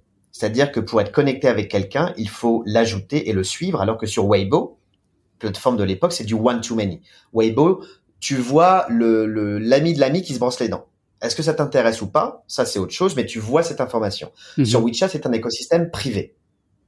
Et donc, si tu n'ajoutes pas cette personne qui se brosse les dents, tu ne verras jamais cette personne se brosser les dents. C'est du one-to-one, alors que Weibo, c'est du one-to-many. Et on voit cette euh, user experience, ce product, en fait, se créer, et on s'est dit, c'est hyper intéressant. Et on pense que les marques, notamment d'un point de vue communication, d'un point de vue CRM, ont beaucoup à y gagner. Et donc, on se dit, on va monter une boîte euh, on va monter une boîte là-dessus. C'était pas notre idée de départ. Notre idée de départ, c'était de monter une boîte de luxury vintage pour les montres de luxe. Parce que j'aime bien, j'aime bien le luxe en règle générale, le high luxury, mon épouse aussi. Et on s'est dit, on va monter une boîte de montres euh, en e-commerce. Mais en fait, euh, après trois semaines de recherche et quelques questions posées ici ou là, euh, on s'est vite rendu compte que c'était beaucoup trop tôt et que c'était juste pas possible. Donc on a mis le business des montres de côté. J'aimerais bien le lancer un jour, mais j'ai j'ai pas, on n'a pas eu trop le temps de se surpencher sur la question. Tencent, de son côté, siffle la fin de la soirée, dit à Groupon, écoutez les cocos, vous êtes très gentils, mais on va reprendre le business en propre et on va dégager tous les étrangers. Donc là, on est fin 2012, tout le monde dégage. Euh, moi j'ai été recruté côté chinois en contrat local, donc j'étais vu comme un chinois par les Chinois. Et euh, tous les Américains, les Scandinaves et les Allemands bah, rentrent en aller simple pour leur pays et la boîte est managée à la chinoise. Tencent nous fait merger avec une autre boîte de Tencent qui s'appelait, si ma mémoire est bonne, F-Tuan, F comme François et Tuan, euh, bah, Tuan T-U-A-N. Et en fait, Groupon Chine merge with F-Tuan. Et là, avec mon épouse, on veut se barrer. Notre boss euh, de l'époque, donc le, fameux qui était mon boss, qui est devenu aussi un ami proche de mon épouse, nous dit écoutez, oui, vous pouvez partir, euh, vous allez bosser chez Tencent, vous allez bosser chez Alibaba, euh, vous allez trouver plein de boulot super, mais est-ce que dans votre carrière, à 30 piges même pas, vous avez déjà connu une, un process de M&A, un process de merge and acquisition? Et, et, bon, on lui répond bah non, on n'a jamais, on jamais connu ça. Restez, parce que vous allez voir que c'est extrêmement intéressant et extrêmement euh, intellectuellement stimulant de voir comment ce process se passe entre deux sociétés qui vont merger toutes les deux avec un Big Brother qui s'appelle Tencent. Et c'était effectivement un des meilleurs conseils que j'ai jamais eu, qui est de dire, si tu n'as pas eu une expérience dans la vie, mais tu as cette opportunité, n'hésite pas à rester quelques mois de plus, six mois, même maximum un an, pour voir de l'intérieur comment ça se passe. Mhm. Et donc nous, on était les Chinois internationaux, si je puis dire. On bossait pour Tencent et Groupon, certains d'entre nous parlaient anglais, on voyageait, on avait fait des études à l'étranger. Et on a été mergé avec une autre société de group buying, une autre société de e-commerce backée financièrement par Tencent, qui s'appelle F1, où là c'était méga local. Et ce qui était intéressant, c'est que c'était la boîte méga locale qui prenait le drive. Et donc, tu avais ces types qui arrivaient clope au bec à ton bureau, qui s'assoyaient dans tes meeting rooms. Et donc là, c'était chinois, chinois. Les étrangers avaient, étaient déjà partis. Et moi, j'étais là assis au milieu dans un petit coin et je me disais, mais c'est quoi ce truc? T'as l'impression c'est euh, euh, fort à la mot, tu vois, avec Clint Eastwood. Et les types clope au bec qui fument en disant, euh, c'est notre bureau maintenant, on va vous dire ce qu'il faut faire. Et en fait, tu as les Chinois westernisés, les Chinois encore très locaux, qui se qui se mettent sur la tête et euh, un fight ah, phénoménal qui est en train de s'opérer. pouvoir et tout là, c'était lutte de pouvoir phénoménal. Euh, lutte de pouvoir phénoménal.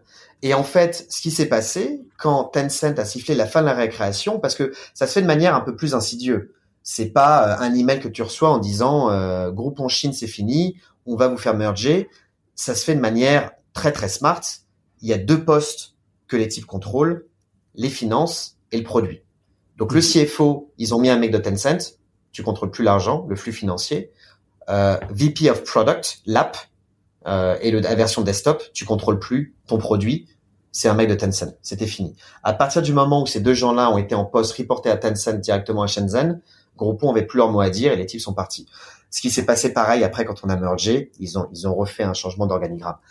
Tout ça pour dire que on a observé de l'intérieur un process de M&A qui nous servira dans le futur.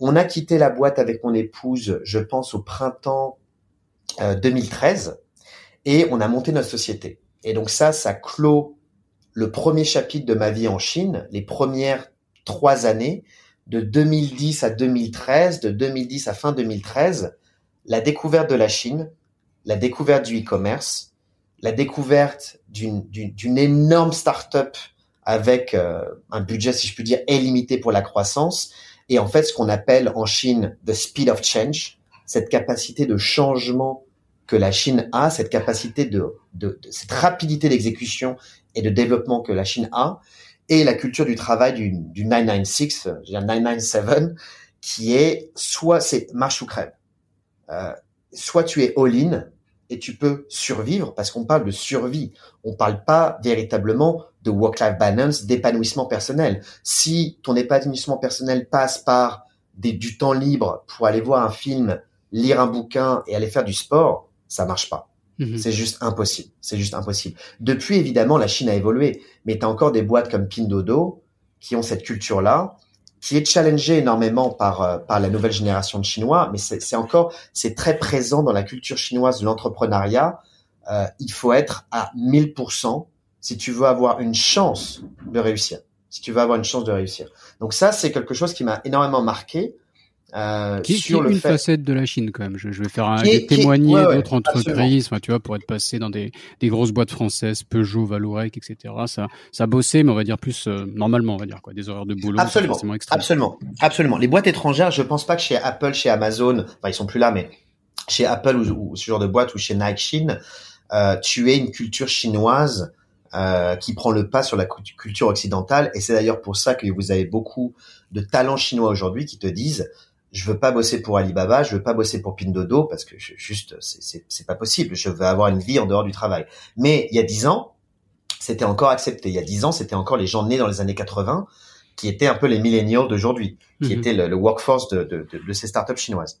Et donc ça, ce chapitre, euh, ces trois années clos, un, mon arrivée en Chine, la découverte du pays et de la culture, la rencontre avec celle qui deviendra plus tard mon épouse, et l'idée de monter sa boîte. Pourquoi? Parce que on voit une, une opportunité, on voit un potentiel, on voit un timing qui te permet d'essayer, sans aucune garantie de réussite.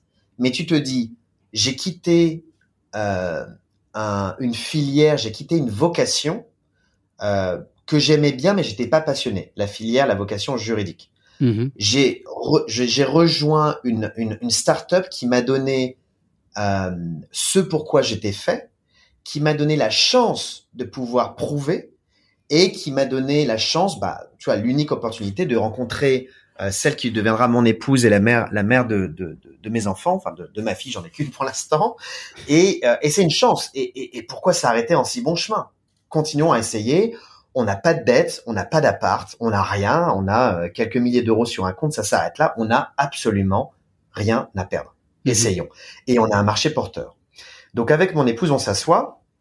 On est à on est à San Litoun pour ceux qui connaissent. On est à à Takouli à San Litoun dans le restaurant Element Fresh qui existe toujours aujourd'hui. Ah, sur, la, sur, la, terrasse. De... Absolument, sur la terrasse. On est en train de manger une salade et on se dit euh, bah écoute, WeChat est en train d'exploser.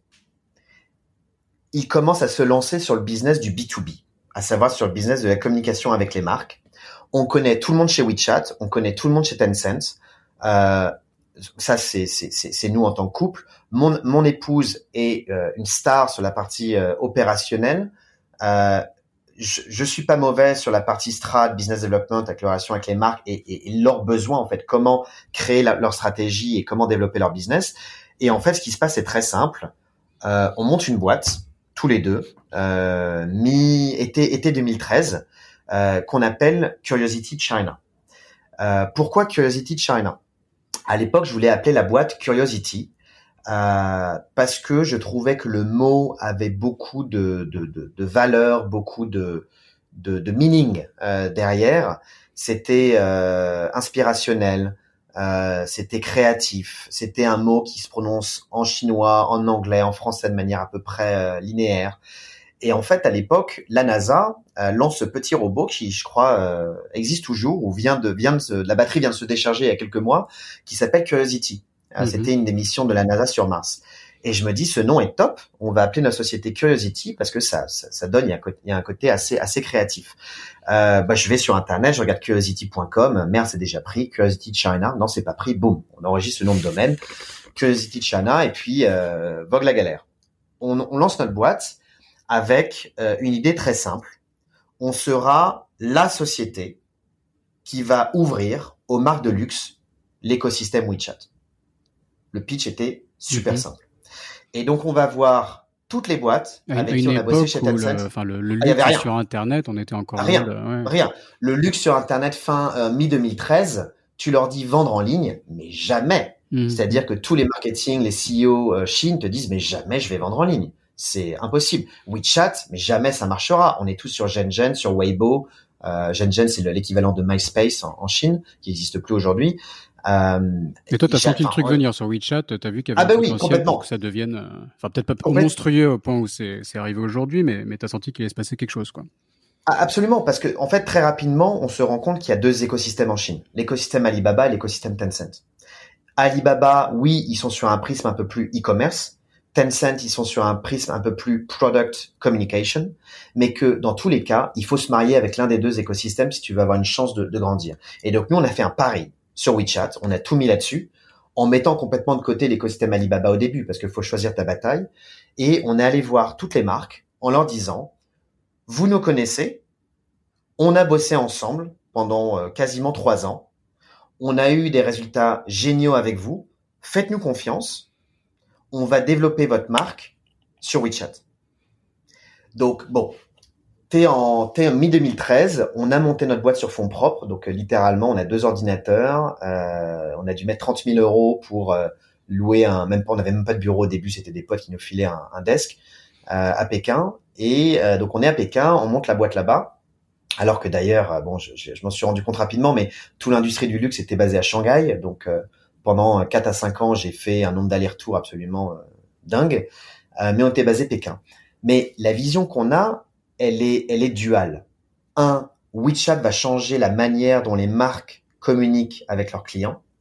Deux, on veut pas être une boîte de service.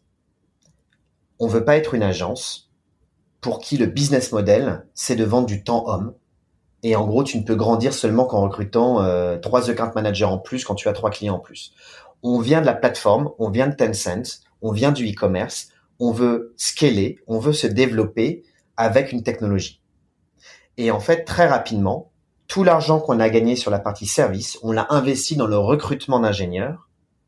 Et on s'est dit, on va créer une plateforme, je vais, je vais aller un peu plus dans le détail, une plateforme de SaaS, Software as a Service, un software pour donner la possibilité aux marques et aux agences de gérer eux-mêmes leur développement sur WeChat, pour comprendre eux-mêmes le type de consommateurs qu'ils ont, pour interagir eux-mêmes avec la data qu'ils vont acquérir en dépensant de l'argent sur l'écosystème WeChat.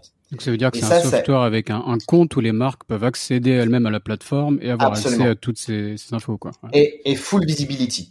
Mhm. Parce qu'à l'époque, ce qui est encore le cas aujourd'hui malheureusement, mais il y a quand même un énorme manque de transparence sur le digital chinois. À savoir, euh, ah bah Raphaël, euh, je m'appelle Marc A, je veux faire une campagne marketing. Ok, super, c'est quoi les KPI oh, bah Sur Weibo, je veux grandir ma database de 10 000 fans. Bon, bah, tu vas sur Taobao, euh, tu dépenses 50 euros, euh, les 10 000 fans, tu les as. Mhm. Donc, tu avais un côté, on appelle ça shuabang en chinois, créer des fake followers. C'est malheureusement encore très présent en Chine et je, je, dis toujours à nos partenaires de toujours faire attention à ça parce que c'est pas c'est pas un vrai KPI, c'est un des KPI mais c'est pas le KPI unique. Et donc nous, on est étrangers, on est chinois, on connaît la Chine, on connaît euh, les Européens, les Américains, on bosse de manière transparente, professionnelle, et c'est pour ça aussi qu'on est peut-être un peu plus cher que la moyenne, mais c'était dès le départ notre postulat de départ. Et c'est ce qui nous a donné raison au final. Ça, on a créé une vraie crédibilité, une vraie réputation sur la qualité du travail. Et donc, moi, je vais voir euh, certains de mes partenaires de l'époque, et je leur dis, écoutez, on est, on est deux. Oui, on est très proche de Tencent, on est très proche de WeChat, mais la boîte nous appartient à 100%. On n'a jamais levé d'argent on a on n'a jamais levé d'argent. Euh, mhm. D'ailleurs, on n'enlèvera jamais durant toute l'histoire de, de Curiosity China, mais on va être ceux qui vont vous faire réussir sur WeChat. Et donc, je tiens à les, à les citer sur euh, sur euh, sur ce, ce call euh, parce qu'il y a trois personnes euh, assez folles qui nous ont fait qui nous ont fait confiance à l'époque. deux sont encore en Chine, un est reparti depuis. Donc, on a déjà la première le premier partenaire avec qui on n'a jamais travaillé, c'est la marque Clarins. Euh, la marque de beauté Clarins avec qui on bossait chez Tencent. Et donc le directeur du e-commerce de l'époque, c'est quelqu'un qui s'appelle Julien Chiavassa. S'il nous écoute, il, est, il, est, parti en Italie depuis, un, un entrepreneur euh, génial en Chine qui après est passé côté côté marque. Et, euh, et je me souviens de réunions avec avec lui qui me dit écoute Alexis, je comprends rien à ton histoire de WeChat, mais ça a l'air top. essayons. Je te fais Essayons. Mais parce que et je te fais confiance. Pourquoi? Parce que le type est un entrepreneur. Mhm. Le type est un entrepreneur. Il est aussi français qui bosse pour une boîte française. Ça aide aussi à avoir un minimum de budget, à, à, que ce top management te fasse confiance. Mais il te dit, je, je sens le truc. Et ça, c'est quelque chose que je voudrais partager durant ce podcast, que les sociétés, les corporates, les LVMH, les Kering de ce monde, n'hésitez jamais à recruter des gens qui ont un background entrepreneurial, parce que c'est des gens qui ont dû créer, qui ont souffert, qui ont dû être créatifs, agiles, beaucoup plus que la moyenne. Et c'est souvent des gens qui ont pris des risques que une personne qui a fait toute sa vie en corporate n'aura jamais pris. Jamais. Mhm. Et donc, c'est la différence qu'on va appeler entre les, les, silver spoon, le type qui a fait la bonne école de commerce et qui a fait la, le bon stage, etc., et les scratchers. le type qui a fait peut-être une école de commerce un peu moyenne ou qui qui a été entrepreneur entrepreneur ça a pas marché il a réessayé mais qui ont des parcours des parcours peut-être un peu plus chaotiques mais ces gens-là ça va être des créateurs hmm. donc il faut tout dans une boîte je le vois aujourd'hui côté Farfetch il faut un peu de tout il faut des entrepreneurs il faut aussi des gens euh, un peu plus corporate en termes de mindset mais en tout cas c'est l'idée d'être créatif, de prendre des risques au sein d'une société, c'est très important. Oui, tu, tu le vois, enfin, les grandes boîtes maintenant essaient de, de, de, de favoriser l'intrapreneuriat. Et donc, les gens parfois ont l'opportunité de créer leur propre start-up au sein de la boîte, etc. Et c'est super, mais je pense que ça sera jamais la même chose qu'un vrai entrepreneur entre guillemets qui a, comme tu dis, a souffert. Enfin, quand tu es entrepreneur, moi j'ai, moi j'ai passé des, des mois dans un dortoir à San Francisco pour ma boîte. Enfin, parfois tu fais des trucs un peu extrêmes quand tu es entrepreneur, et c'est pas, c'est pas pareil. quoi. C'est vrai que tu passes à travers des choses différentes, quoi, clairement. Absolument. Pour souligner. Euh, jamais j'apporte de l'eau à ton moulin, quoi. Mais vas-y, continue. Absolument, absolument. Euh, sur le donc sur le, sur le sujet, on va voir ces sociétés-là. Donc Clarins, c'est la première. Euh, je voudrais saluer Tina Chan de la marque Furla qui nous a fait confiance également, ainsi que Yann Bozek, euh, de coach du groupe Tapestry, qui est toujours en poste. Yann Bozek, bah, c'est le, le, big boss du groupe Tapestry, coach Kate Spade, Stuart Weitzman euh, en Asie, et je crois qu'il est au board aussi au global. Et, et pareil, euh, quelqu'un de très entrepreneurial qui nous a fait confiance et ça a été nos premiers clients à la fin de l'année 2013. Par contre, là où on a négocié avec tous ces gens-là, on leur a dit, on va bosser avec vous. Par contre, on fait pas de projet. C'est pas un business model de project based où tu bosses juste avec la boîte pendant deux mois et on voit après. C'est minimum un an de retainer. Vous bossez avec nous pendant un an, vous payez tous les mois une certaine somme et euh, au bout d'un an, bah, on, verra ce qui se passe. Et en fait, ça a été le, business model qu'on a créé à partir du début de la société Curiosity China. Euh, vous prenez du service, vous prenez de l'opérationnel, vous prenez du temps homme. On va ouvrir vos comptes sur WeChat, créer le contenu, faire les campagnes d'acquisition. Ça, c'est vous payez tant tous les mois sur 12 mois. Mais très rapidement, quand on a créé cette technologie en interne, on a shifté en disant, si vous voulez la qualité de notre consulting, la qualité de notre stratégie, l'expertise qu'on a sur l'industrie et sur l'écosystème WeChat, il faut prendre notre techno. Il faut prendre un license fee sur notre software. Et en fait, Curiosity China, à partir de mi-2014, un an après, une fois qu'on a construit notre plateforme, c'était tech and then services et pas services and then tech. À savoir, toute société qui bosse avec toi doit prendre ton software au minimum pendant un an mm-hmm. et seulement au surplus peut prendre ton service. Mais il peut prendre ton service auprès d'une autre agence s'il le souhaite. On n'est pas, on n'est pas marié. Mais au minimum, ils prennent ta techno. Ce qui permet, en termes de, de, de start-up, d'avoir déjà une très forte profitabilité, une très forte EBITDA, parce que tu vends du software, donc tu es très profitable, et derrière du service, si tu souhaites que la, si la société que partenaire souhaite bosser avec toi. Donc rapidement, Curiosity Channel se développe, on devient la première boîte, euh, notamment auprès des marques de luxe qui connaissent euh, sur le bout des doigts l'écosystème WeChat, qui amène des ressources que personne n'avait à l'époque, parce qu'évidemment, dès qu'il y avait WeChat qui sortait une nouvelle fonction, euh, qui devaient tester la fonction sur une marque, ben, on était les premiers à leur, à leur balancer un nom. Donc c'était très très très euh, efficace comme comme système. Et en fait, Curiosity China, on ouvre des bureaux à Pékin, le siège, euh, Pékin, ville dans laquelle j'étais basé pendant huit ans. On ouvre à Shanghai, on ouvre à Hong Kong et on ouvre à Paris. Hong Kong et Paris, c'était des bureaux de rep avec juste une personne. Pékin et Shanghai, c'était vraiment les bureaux de stratégie, d'opérationnel, finance, HR, etc. En tout, on avait à peu près une centaine de personnes. Mhm. Et donc, ce qui se passe aujourd'hui, c'est que tu as une société euh, en, en, 2015, 2016, 2017 qui se développe de manière très rapide, focus sur le luxe, et tu commences à avoir de la visibilité.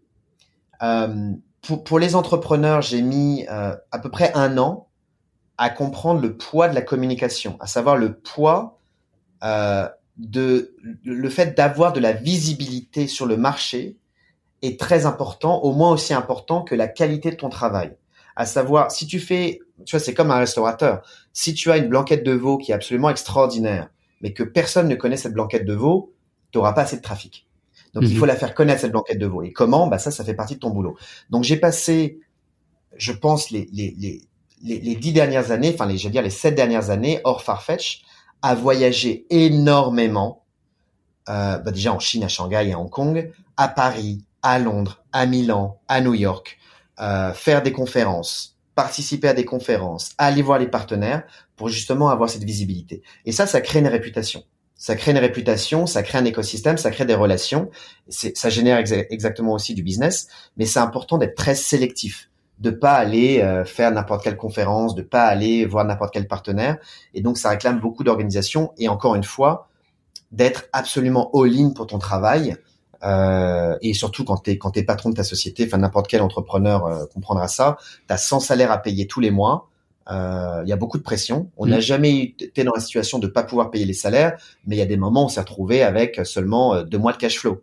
Donc mm-hmm. voilà, il faut il faut bosser et ça c'est la vraie pression.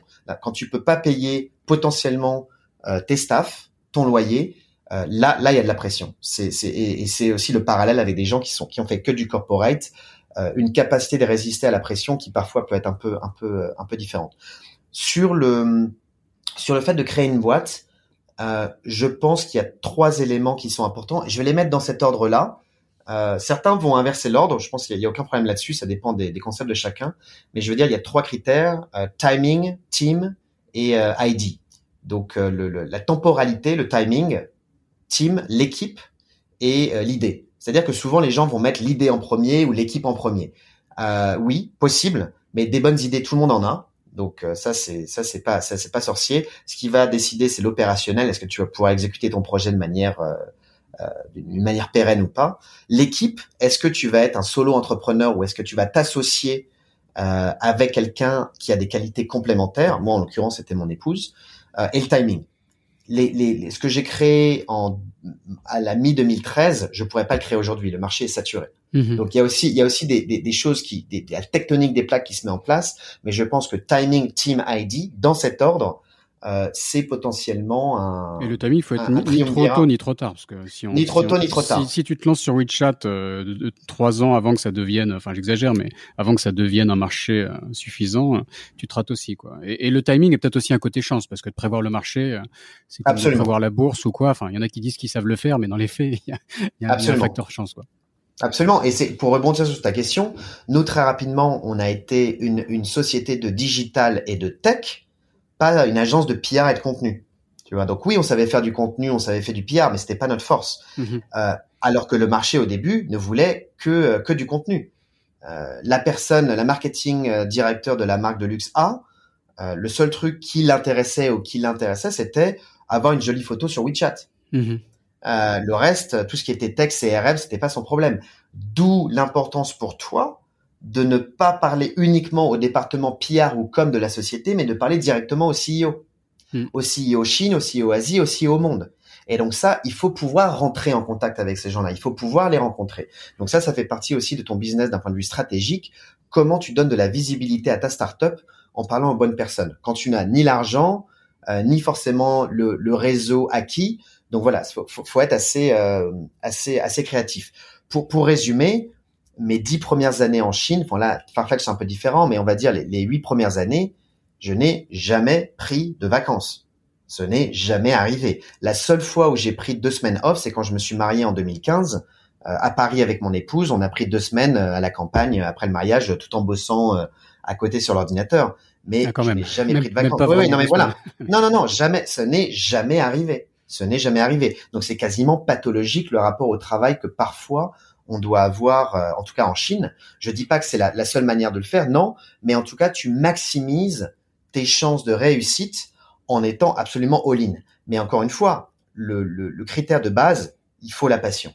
Si tu aimes ce que tu fais, si tu aimes ton industrie, si tu aimes les gens avec qui tu bosses, si tu aimes le voyage, si tu aimes rencontrer des gens, ça se fera de manière euh, peut-être pas facile, mais ça se fera de manière acceptable, physiquement et psychologiquement acceptable. Si par contre tu te mets dans une industrie juste parce que tu penses que tu vas faire de l'argent, euh, que ça soit euh, les bitcoins, les NFT ou je ne sais quoi, ça marchera pas. Parce qu'au bout de six mois, au bout d'un an, tu vas exploser, tu vas dire mais pourquoi je fais tout ça? C'est même pas ce que j'aime faire, c'est pas la peine. Donc je pense que la passion, c'est très très important. Le, mot travail en français euh, vient du latin tripalium.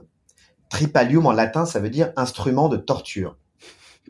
Et quand on a ça en tête, le travail n'est pas forcément quelque chose de négatif, quelque chose de péjoratif, quelque chose de punitif. Ah, Raphaël, comment ça va aujourd'hui lundi? Oh bah ça va comme un lundi, le week-end était trop court. Non, ça peut être putain c'était génial, j'ai bossé sur ça, je suis allé voir telle expo, j'ai eu ma mère au téléphone, j'ai vu un pote, je suis très content de retourner au bureau. Voilà, c'est énergisant et c'est pour ça que je pense que la culture chinoise, la culture américaine. On va retirer ton passeport français. on, va me retirer mon passeport français, j'espère pas parce que moi j'adore bosser avec les Français, avec, la France en règle générale. Mais c'est vrai que on n'est pas le travail n'est pas quelque chose de punitif. Le travail peut être vu comme quelque chose dans lequel tu te réalises, quelque chose dans lequel tu t'exprimes, euh, quelque chose dans lequel tu es heureux et tu t'épanouis. Voilà, certains deviennent peintres, d'autres chefs d'entreprise, certains boulangers. Euh, c'est pas euh, ou philosophe, j'en sais rien, mais c'est c'est pas quelque chose de punitif nécessairement. Et ça, c'est quelque chose que j'apprécie beaucoup en Chine. Tout le monde a une âme d'entrepreneur. En tout cas, beaucoup, on va dire, ont une âme d'entrepreneur et euh, tout le monde est ouvert à la création, tout le monde est ouvert euh, à, à, the next big thing. Même si ça se passe pas derrière, tout le monde t'écoute.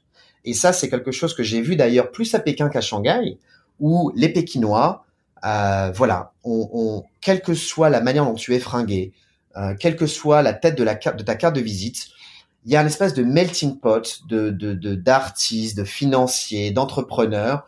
Personne se juge et tout le monde brainstorm dans le même sens. Shanghai, c'est un peu plus parisien c'est un peu plus codifié, c'est un peu plus mature et sophistiqué comme environnement.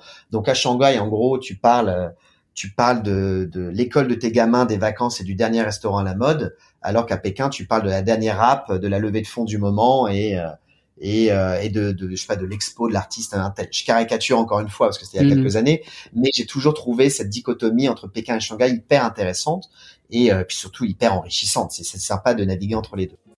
Voici la deuxième partie de l'épisode consacré à Alexis Bonhomme. Si vous avez manqué la première partie la semaine dernière, je vous invite à aller l'écouter d'abord pour écouter euh, tout ça dans l'ordre. C'est un épisode passionnant où Alexis nous raconte son arrivée en Chine, comment il a intégré Coup Groupon Tencent, la découverte donc du business en Chine au sein d'une start-up à la croissance explosive. On parle de Tencent à ses tout débuts. Il nous parle de son manager chinois avec des pratiques un peu extrêmes, mais qui par la suite est devenu euh, son mentor. Et il nous parle d'aventure ou le, le Baijio Cool Flow, si vous voyez ce que je veux dire, et comment, au final, il a développé son propre business avec son épouse Curiosity China, avant de finalement revendre cette entreprise à Farfetch. Et ça, c'est ce qui va se passer tout de suite. On rentre dans la deuxième partie de l'épisode où il nous raconte la revente, les négociations. Voilà, c'est parti. Pour, pour, en revenir là-dessus, sur l'épisode Startup, on se retrouve avec une boîte en euh, fin 2017 de 100 personnes super profitable, euh, qui fait des, une croissance euh, importante tous les ans, mais sur fonds propres, euh, spécialisé en digital marketing et en tech, notamment sur la partie CRM, mais pas en e-commerce, alors qu'on venait du e-commerce. Mm-hmm. Et on se dit, pour clore la boucle, il faut qu'on rattache cette dominante e-commerce, il faut qu'on rattache cette clause de loop, cette composante transactionnelle.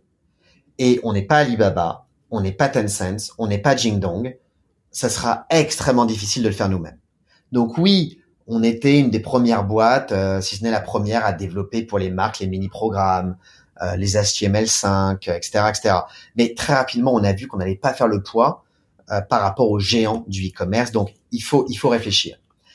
En 2015, on a eu un premier reality check qui était une boîte, un grand groupe de médias euh, très connus. Ils ont des publications euh, dans le luxe, euh, Prince, qui, qui sont encore leaders aujourd'hui, qui arrivent vers nous. Donc nous, ça fait un an et demi, deux ans, même pas, qu'on a monté la boîte, et qui nous disent on veut vous racheter à 100%.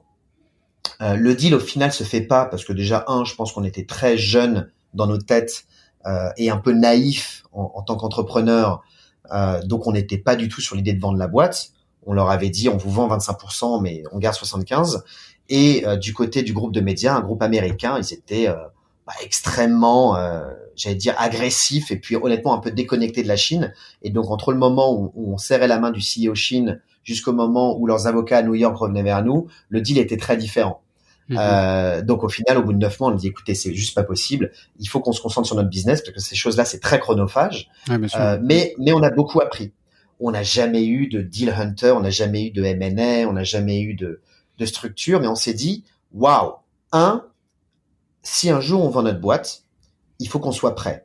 Que euh, d'un point de vue financier, tout soit au cordeau, d'un point de vue légal, tout soit au cordeau, tout, tout doit être clean et organisé. On a toujours été une boîte clean, mais on n'était pas organisé. Donc ça, ça a été le premier takeaway. Le deuxième takeaway, le plus important, notre société a une valeur. Notre société, ce qu'on a créé, sans, sans vraiment le penser ou le vouloir, ça a une valeur sur le marché et ça attire des écosystèmes ou des sociétés beaucoup plus grosses. Ça fait pas un peu tourner la tête justement, de, de, réaliser la valeur de la boîte et de voilà. Euh, si si, bah au début si, parce que tu te dis euh, bah putain ils te ils te mettent beaucoup d'argent en face, euh, c'est hyper intéressant, mais en fait tu sais c'est toujours quand tu vois les promotions sur les paquets de céréales, euh, achète trois paquets, petit astérix, le sixième est gratuit ou je ne sais quoi. Faut toujours lire l'astérix. Mhm. Et en fait quand les types te mettent de l'argent, il y a toujours des petits astérix. C'est quoi les term sheets? Mhm. Et en l'occurrence, pour ces sociétés américaines, les, les term sheets, c'était absolument lunaire. Euh, si tu fais faillite, ils récupèrent 100% de ta techno pour gratuit. Si tu fais pas X centaines de millions de dollars trois ans après, ils, récup ils te payent pas les earn-out. Enfin, des, des, des, termes qui étaient complètement lunaires. Donc on leur a dit, écoutez les cocos, euh, juste, euh, c'est pas possible. Mais merci en tout cas pour votre intérêt. On reste en contact. Il se trouve que quelques années plus tard, je fais un aparté cette société euh, de médias sera investisseur chez Farfetch. Euh, et donc, quand Farfetch fait le tour de table et demande au board des investisseurs, tiens, on va racheter une boîte qui s'appelle Curiosity China, il pose la question à ce groupe de médias et alors si au monde euh, en disant, tiens, on, on, veut racheter cette, cette boîte en Chine, qu'est-ce que vous en pensez? Donc, il y a toujours, il y a toujours, on, on, retombe toujours sur ses pattes et la personne que tu rencontres un lundi, tu pourras peut-être la rencontrer dix ans après. Donc, toujours être droit, respectueux et autant que faire se peut. Euh, professionnel avec tout le monde parce que tu sais jamais de quoi demain sera fait. Donc ça c'est l'aventure Curiosity. Le premier deal en 2015 ne se fait pas. Le deuxième deal fin 2017, 2018 se fait. Et en fait à ce moment-là, nous on a déjà défini si un jour des boîtes nous approchent, quel genre de boîte on voudra. Et en fait on disait on voudra soit un leader dans le CRM parce qu'on était très fort dans le CRM, soit un leader dans le e-commerce, parce qu'on venait du e-commerce et on voulait y retourner, pour encore une fois clore la boucle entre le marketing digital, le contenu, la technologie et le côté transactionnel qu'a le, CRM. Donc Salesforce nous a jamais rencontrés. Euh, donc euh, bon, c'était une boîte un peu dream case scénario Salesforce pour nous. Euh, ça c'est, on n'a jamais eu de contact avec eux. Je crois rapidement avec Salesforce Venture, mais il n'y a jamais, il y a peut-être eu un call, mais ça s'est arrêté là. Par contre, on a été contacté par deux boîtes extraordinaires. Une très grande boîte chinoise dans le e-commerce, euh, bon, il n'y en a pas 150, qui voulait que euh, on s'occupe de leur division luxe. Ça, c'est option 1. Et option 2, c'était Farfetch. Et donc, je vais, je vais mettre le contexte là-dessus. Les Chinois sont beaucoup plus en avance que Farfetch. Les Chinois sont beaucoup plus rapides. Ils sont en Chine, on est en Chine. C'est une boîte qui est déjà stock listée. Donc, quand les types te disent, Raphaël, je rachète 100% de ta boîte, je te donne du cash, et je te donne des stocks options, les stocks options valent déjà quelque chose. Mhm. Donc ça, c'est déjà quand même une certaine sécurité pour toi entrepreneur. Mhm. Par contre, les downsides, c'est tu t'occupes de ma division luxe et uniquement de ma division luxe, ce qui est déjà très bien, hein, mais ça, c'est le, le, scope of work. Tu me reportes directement en Chine euh, et, euh, et je donne pas de shares à tes staffs. Que toi, les deux fondateurs de la boîte, vous avez des shares. Tous tes staffs, ils ont pas de shares. Donc ça, c'est le deal côté chinois. Et après, Farfetch arrive. Farfetch arrive euh, largement en retard euh, parce qu'on avait euh, le term sheet quasiment déjà signé avec la société chinoise. par contre, Farfetch arrive et te dit, on n'est pas stock listé et on veut le devenir.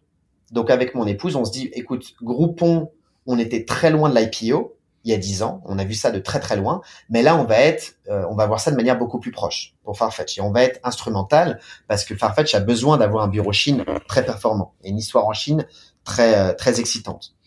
Deux, vous reportez directement au global à Londres. Donc Judy, tu reportes directement euh, au, au, chairman et au chief chief growth officer, et toi Alexis, tu reportes au chief commercial officer. Vous reportez à deux personnes différentes directement à Londres. Euh, on vous met CEO et euh, vice-président de la structure. Donc, euh, je dirais juste après pourquoi ça a été mon épouse et pas moi, CEO. Machin, je reviendrai. C'était un, rendez-vous assez intéressant. Et le dernier élément, et ça, c'est ce qui nous a décidé, on donne des shares à tout le monde. Tous les staffs de Curiosity vont devenir les staffs de Farfetch. Et tous les staffs de Curiosity vont avoir des, des shares de Farfetch au même titre que tous les, les, les staffs de Farfetch qui existent aujourd'hui et qui existeront demain. Et ça, d'un point de vue entrepreneurial, tu donnes une valeur, tu donnes un futur à tous ceux qui t'ont fait confiance, alors qu'ils auraient pu se barrer de ta startup pour gagner plus ailleurs, euh, alors qu'ils auraient pu euh, partir dans une autre ville. Enfin, ils, ils auraient, mm. ils auraient pas été obligés de rester. Après, oui, j'en parlerai pas sur ce call, mais en tant qu'entrepreneur, euh, comme on dit en anglais, you get hurt. Tu te fais trahir, euh, tu as des, des, histoires mais à dormir debout qui arrivent, euh, tes compétiteurs te font des crasses phénoménales, tes clients te payent pas, Enfin, t'as des choses, euh, t'as des choses lunaires. Mais tous les entrepreneurs en Chine, notamment étrangers, seront, seront de quoi je parle. Voilà, seront de quoi je parle. mais voilà, faut, faut aller de l'avant. Sur, le côté, enfin donc de, de, redevenir entre guillemets employé, de devoir reporter hein, euh, au siège à Londres, alors que voilà, vous étiez quand même entrepreneur, vous étiez maître à bord. Est-ce que vous avez eu une petite hésitation là-dessus ou euh, non ah, Absolument. Mais en fait, quand on était côté Tencent, on reportait déjà à une structure chinoise. On reportait déjà un top management chinois. Donc ça, on l'avait déjà fait. On savait les pros et cons par rapport à ça. Là, on allait reporter un top management en Angleterre, à Londres, pour être spécifique. On allait apprendre de ces gens-là. C'est des gens qui sont structurés, euh, qui connaissent aussi une version du business. On allait être ceux qui allaient leur apprendre la Chine, si je puis dire, mais on allait aussi beaucoup apprendre d'eux. Mm-hmm. Donc c'est ce qui nous a convaincus. Mais l'élément essentiel, c'était vraiment pour nos équipes, tout le monde à être, logé à la même enseigne. Et en fait, c'est une acquisition. Euh, tu vois, ils, ils, acquièrent une startup, ils acquièrent une équipe de 100 personnes. Eux, Farfetch en Chine à l'époque, en 2018, ils avaient 100, 150 personnes. Donc on arrive et on a les clés du camion. On a les clés du camion pour tout structurer. Euh, Farfetch, personnellement, je t'avoue, je connaissais pas à l'époque plus que ça. Je connaissais le nom, mais j'avais pas, j'avais pas plus de d'opt-in. J'ai fait mes recherches évidemment. Au moment où on clôt le deal, on va à Londres, on rencontre tout le top management et on rencontre euh, le fondateur de Farfetch, qui est un homme absolument extraordinaire, euh, une personne qui s'appelle José Neves, qui est, euh, il est, il est solaire. Je pense que c'est le meilleur terme qu'on puisse employer en français. Il est solaire dans le sens où c'est un entrepreneur déjà. Il est parti de rien en montant une boutique de mode à Londres en 2008. Il a une vision pour l'industrie qui est, euh, c'est quasiment Nostradamus, tu vois. Il, disait des choses en 2008. honnêtement, j'aurais jamais mis un copec là-dessus en 2008, mais qui se sont réalisées. Il a un positivisme, et ça, c'est un truc sur lequel on en a beaucoup apprécié. Demain sera un meilleur jour. Euh, demain, ça ira mieux. Euh, toujours, toujours positif. Toujours, toujours encourager les équipes. Et donc, ça crée une culture de boîte. Ça crée une culture de boîte où les gens sont contents d'aller travailler le matin, où les gens sont heureux de travailler chez Farfetch. Et on arrive à Londres, on voit tout le monde, et puis à la fin, bah, tu sais, c'est encore une fois le, comme dans le jeu vidéo, euh, Final Boss. Donc on a un dîner avec euh, avec José, avec mon épouse Judy, et euh, et là on est assis en face de lui, il nous regarde et il nous dit, euh, "Ok guys, uh, this is uh, amazing, this is a, wedding in heaven, a marriage in heaven, un truc comme ça. Mais j'ai une question pour vous. Est-ce que le CEO de Farfetch en Chine ça sera un monsieur ou une madame? Does the, the, the, CEO in China will be a Mr. or, a Mrs. Mm-hmm. Et c'était une question, je t'avoue qu'on n'avait pas préparé. On avait préparé beaucoup de choses, mais celle-là, on l'avait pas du tout vu venir. Et moi, je me dis dans la tête, merde, qu'est-ce que... Vous êtes regardés tous les deux eh ben, écoute, moi, bah, moi, je suis un féministe. Donc, bon, le, le type te dit ça.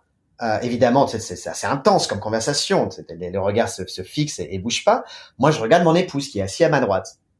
Mon épouse me regarde même pas, continue à regarder euh, le chairman dans les yeux, elle ne, elle ne, ne cligne pas du tout, elle ne, tu vois, ses, yeux ne bougent pas, et, je la regarde pendant, euh, je sais pas, 3 à 4 secondes. C'est long, 3 à 4 secondes. Quand le type te pose la question, euh, si un Mister ou une Mrs. Toi, tu regardes ton épouse. Je, pour préciser, mon, mon épouse est Scorpion en signe astrologique. Pour ceux qui qui, qui aiment l'astrologie, c'est, c'est, ça a son importance. C'est des gens qui sont assez assez euh, assez assez différents. Moi, je suis poisson, donc on est on est des gens un peu un peu différents. Et donc la, nana regarde, certains comprendront. Voilà, certains comprendront. La nana regarde le type droit dans les yeux, ne me regarde même pas. Donc moi, du coup, bon, bah, je vais arrêter de la fixer. Je re-regarde José, et c'est moi qui réponds à la question. Well, José, obviously a Mrs. Et, et ça a été, je pense, une décision déjà un euh, qui a été absolument logique et je pense que, que José escomptait, mais il voulait que la réponse vienne de nous. Tu es en Chine. Tu t'adresses à un consommateur chinois et notamment à une consommatrice d'un point de vue genre chinoise. Jeune, sophistiquée, qui dépense beaucoup d'argent dans la mode.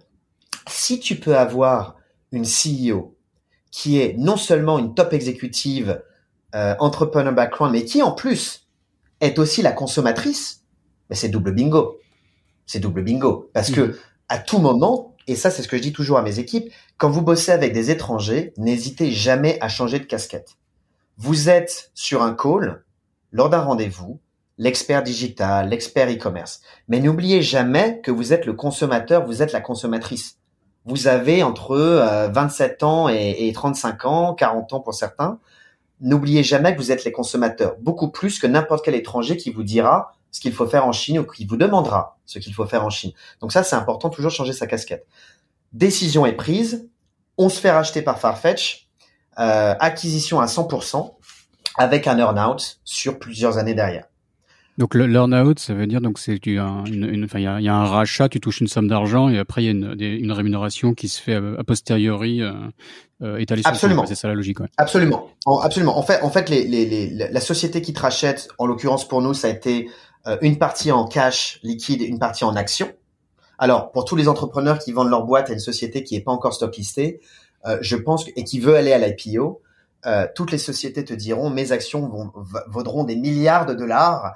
Euh, donc euh, c'est tu seras richissime mon fils. Oui, bon, c'est après c'est à vous de, de, faire vos calculs. Je pense qu'il y a un entre-deux entre ce que le type va te pitcher et la réalité. Faut, faut essayer de viser un peu au milieu. Farfetch ça a été un success story énorme, mais c'est vrai qu'il faut toujours se faire sa propre opinion là-dessus et donc négocier ce à quoi vous êtes vous êtes confortable. Est-ce que vous êtes confortable d'avoir plus de cash, plus de shares, un peu entre les deux? Euh, Bon, c'est c'est c'est quelque chose de, de, de, personnel. C'est quelque chose de personnel. le conseil, le conseil, le conseil que je peux donner aux entrepreneurs, euh, c'est quand vous vendez votre boîte, euh, c'est vous allez être euh, vous allez être chez quelqu'un d'autre les trois quarts du temps et un quart du temps, nous, ce qui a été notre cas, vous allez être ce quelqu'un d'autre. C'est vous qui allez gérer toute la structure. Euh, dans tous les cas, c'est important que vous dormiez très bien le soir. C'est important que vous vous dites, les 3, 4, 5, 10 dernières années de ma vie, quand, j'avais ma start-up, j'ai cravaché comme pas possible, j'ai pris des risques comme pas possible. Je veux que ce qui a été acté, mon earn-out, ce que je vais gagner et ce qui va acheter mon indépendance financière, mais également mon, mon indépendance psychologique, euh, soit garanti. Et en fait, si possible, ce que, je vais suggérer, c'est d'avoir un minimum garanti.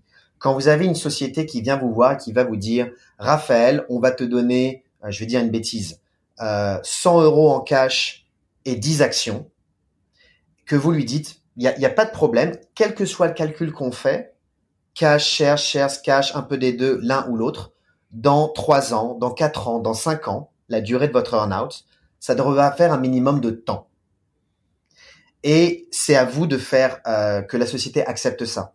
Et donc ce chiffre-là, le minimum de temps, vous devez être confortable avec. Mais au moins, quand c'est acté, vous saurez que même si l'action se casse la gueule, même si le cash au début, tu aurais pu avoir plus, tu as eu un peu moins, etc. Dans tous les cas, dans trois ans, quatre ans, cinq ans, tu auras tant sur la table. Et ça, c'est ce qui vous permet de bien dormir le soir. Parce qu'il y a un minimum en dessous duquel tu ne descendras pas. Et ça, c'est très important. Et souvent, tu sais, on est dans un, surtout en Chine, aux États-Unis, je pense qu'on est sur des écosystèmes euh, très entrepreneuriaux, mais où il y a beaucoup de, de startups qui vendent, beaucoup de boîtes qui vont à l'IPO. Et en fait, tout le monde a un avis sur la valuation de ta boîte.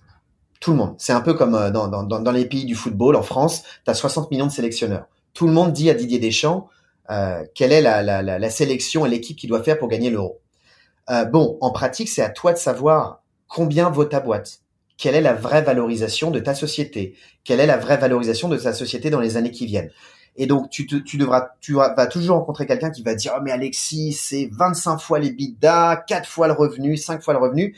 Et, un type qui va dire, ben non, c'est juste deux fois le revenu. Donc, c'est à toi aussi de te faire de la propre valo et par rapport à ça, de te dire, la valo de ma boîte, c'est tant. Et dans trois ans, dans quatre ans, le minimum que j'aurai, ça sera tant. That's it.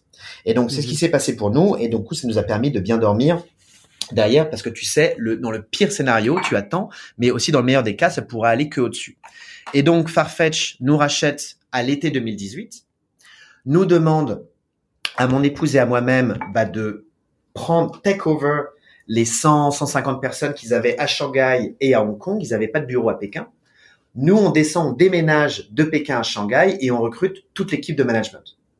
On recrute toute l'équipe de management de Farfetch, euh, la directrice de la finance, la directeur, le directeur du marketing, le directeur du performance marketing, la directrice des ressources humaines, par le réseau qu'on a déjà, euh, mais aussi par euh, tout simplement euh, des, des, des, suggestions de, de, de headhunters sur le marché. Mais là-dessus, sur les 8 ou 9 personnes qu'on a sur l'équipe de top management de Farfetch en Chine, on en a recruté 7 nous-mêmes. Et sur les 7, on en a recruté 5 par le bouche à oreille parce qu'on connaissait ces gens-là avant. Donc c'est aussi quand une société étrangère euh, rachète une, une, société en Chine, l'importance du réseau est, hmm. va être primordiale parce que ça permet de scaler, d'avoir accès aux bons talents. Euh, parce que les, les headhunters, souvent, ils vont pas savoir qui est bon. Les bons talents que tu connais vraiment, qui te font confiance. Que tu connais. Ça, ça n'a pas de prix, quoi. Parce qu'en Chine, il y a beaucoup de, de, on va dire, shiny CV. Le, le, CV qui est magnifique, mais les types changent de boulot tous les deux ans. Euh, au final, euh, ils savent pas faire cuire un œuf, mais par contre, le CV est magnifique, euh, c'est une œuvre d'art. Par contre, tous les gens de l'industrie savent que cette personne n'est pas qualifiée. Alors que mhm. des personnes qui ont peut-être un CV un peu moins euh, beau sont extrêmement bons dans ce qu'ils font. Donc ça, ça c'est important, mais il y a que encore une fois les gens qui sont sur le marché depuis X années qui vont savoir. Si si t'es pas sur le marché, tu tu sauras pas. Donc on récupère Farfetch à l'été 2018. Fin 2018, la boîte est stock listée à Londres. Euh, ça cartonne. La boîte euh, monte énormément. Je crois que la, la valo à l'époque est peut-être de, de 5-6 milliards de dollars. Et, euh, et depuis, en fait, ça a été euh, ça a été une journée entrepreneur in residence où tu tu dois driver. Euh, aujourd'hui, on a euh, en termes de staff en Chine, on a à peu près 600 personnes. Donc, en termes de management, je suis passé d'une société avec 90, 100 personnes à manager, à une société avec 600 personnes, 550, là, tu te dis souvent, ah mon Dieu, tu dois être beaucoup plus busy qu'avant. Bah oui et non. Mhm. Oui et non. Parce qu'en fait, tu peux déléguer. Tu as des gens autour de, de toi qui sont beaucoup plus qualifiés que ceux que tu avais avant. J'ai la directrice de ressources humaines qui est largement meilleure que la directrice de ressources humaines que j'avais en 2014-2015 j'ai un directeur de, du, du, marketing ou de la com qui est plus qualifié que celui que j'ai, enfin j'en avais pas d'ailleurs, que, que j'avais, celui que j'avais dans ma startup. Donc tu as accès à un pool de talents qui vont t'économiser ton temps. Ça c'est ça c'est le premier point. Et le deuxième point, tu vas réussir justement à déléguer une partie de tes responsabilités à des gens qui savent avancer euh, aussi vite, voire plus vite que toi, parce qu'ils sont spécialisés dans un domaine. Et donc ça, c'est important de, de, de comprendre le shift entre l'entrepreneur qui fait tout lui-même, parce que s'il le fait pas lui-même, ça sera pas bien fait, parce que s'il le fait pas lui-même, ça avancera pas assez vite. Donc c'est un côté un peu pathologique et qui parfois en fait est contre-productif à l'entrepreneur en résidence qui va justement se concentrer sur ce qui importe une valeur ajoutée, se concentrer sur les priorités et qui va déléguer le reste ou euh, outsourcer le reste Justement, à, comment, à des comment rester dans la, dans la course? Parce que tu es, face à des talents qui peuvent être euh, aussi bons, voire plus meilleurs que toi, vu qu'ils sont spécialisés sur leur domaine. Tout va vite, tu es sur une grosse machine. Donc, est-ce que tu arrives à, à, rester dans la course, à les challenger, tu vois, ou comment, comment faire? Oui, absolument. Alors après, les, les valeurs d'exemple que je mentionnais sur la, la première partie euh, quand j'étais côté côté Tencent, travailler dur, arriver tôt, partir tard, etc. Ça, c'est des fondamentaux qui doivent rester. Mhm. Euh, donc, tu peux pas, tu peux pas arriver à 9 heures, repartir à 18 heures tous les jours. C'est juste pas possible. Après, oui, le fait de bosser pour une boîte internationale avec un board à Londres, tu as beaucoup de calls le soir. Euh, donc très très souvent dans la semaine, j'ai des calls le soir. Donc ça évidemment, tu l'expliques aux équipes. Tu dis écoute, je, je pars à 19h, je pars à 20h parce que sinon je vois pas ma fille. Euh, donc je veux la voir au moins 30-40 minutes. Euh, par contre, j'ai un call encore à 22 heures, un call à 23 heures. Je te le dis euh, juste pour info, mais mais voilà. Donc en fait, d'être très transparent sur ton agenda. Euh, tout le monde a accès à mon agenda dans la boîte. En tout cas, dans tout, tout mon organisation de chart, tout le monde a accès à mon agenda. Alors c'est pas forcément que à 19h j'ai un call avec Jacqueline ou avec Patrick, mais ils savent qu'à 19h j'ai un call. Mhm. Donc ça c'est c'est des, des, des, des, important aussi d'être transparent, d'être demanding, mais aussi d'avoir des, des standards de productivité de résultats pour toi-même avant de les avoir pour les autres. Euh, donc ça, c'est un, un trait de personnalité également, mais c'est important de maintenir ça. La Chine, c'est un marathon, c'est pas un sprint. Donc, à un moment donné, si tu es à fond tout le temps, tu fais pas de sport, euh, tu es en business dinner en permanence, tu voyages comme un taré, euh, ou tu te casses le dos sur des vols de 5, 6, 10 heures euh, dans des avions, tu tiendras pas. Et le plus gros changement que j'ai vu entre être entrepreneur et devenir directeur, exécutif, quel que soit le mot qu'on utilise en anglais ou en français, pour une grosse boîte, c'est un marathon.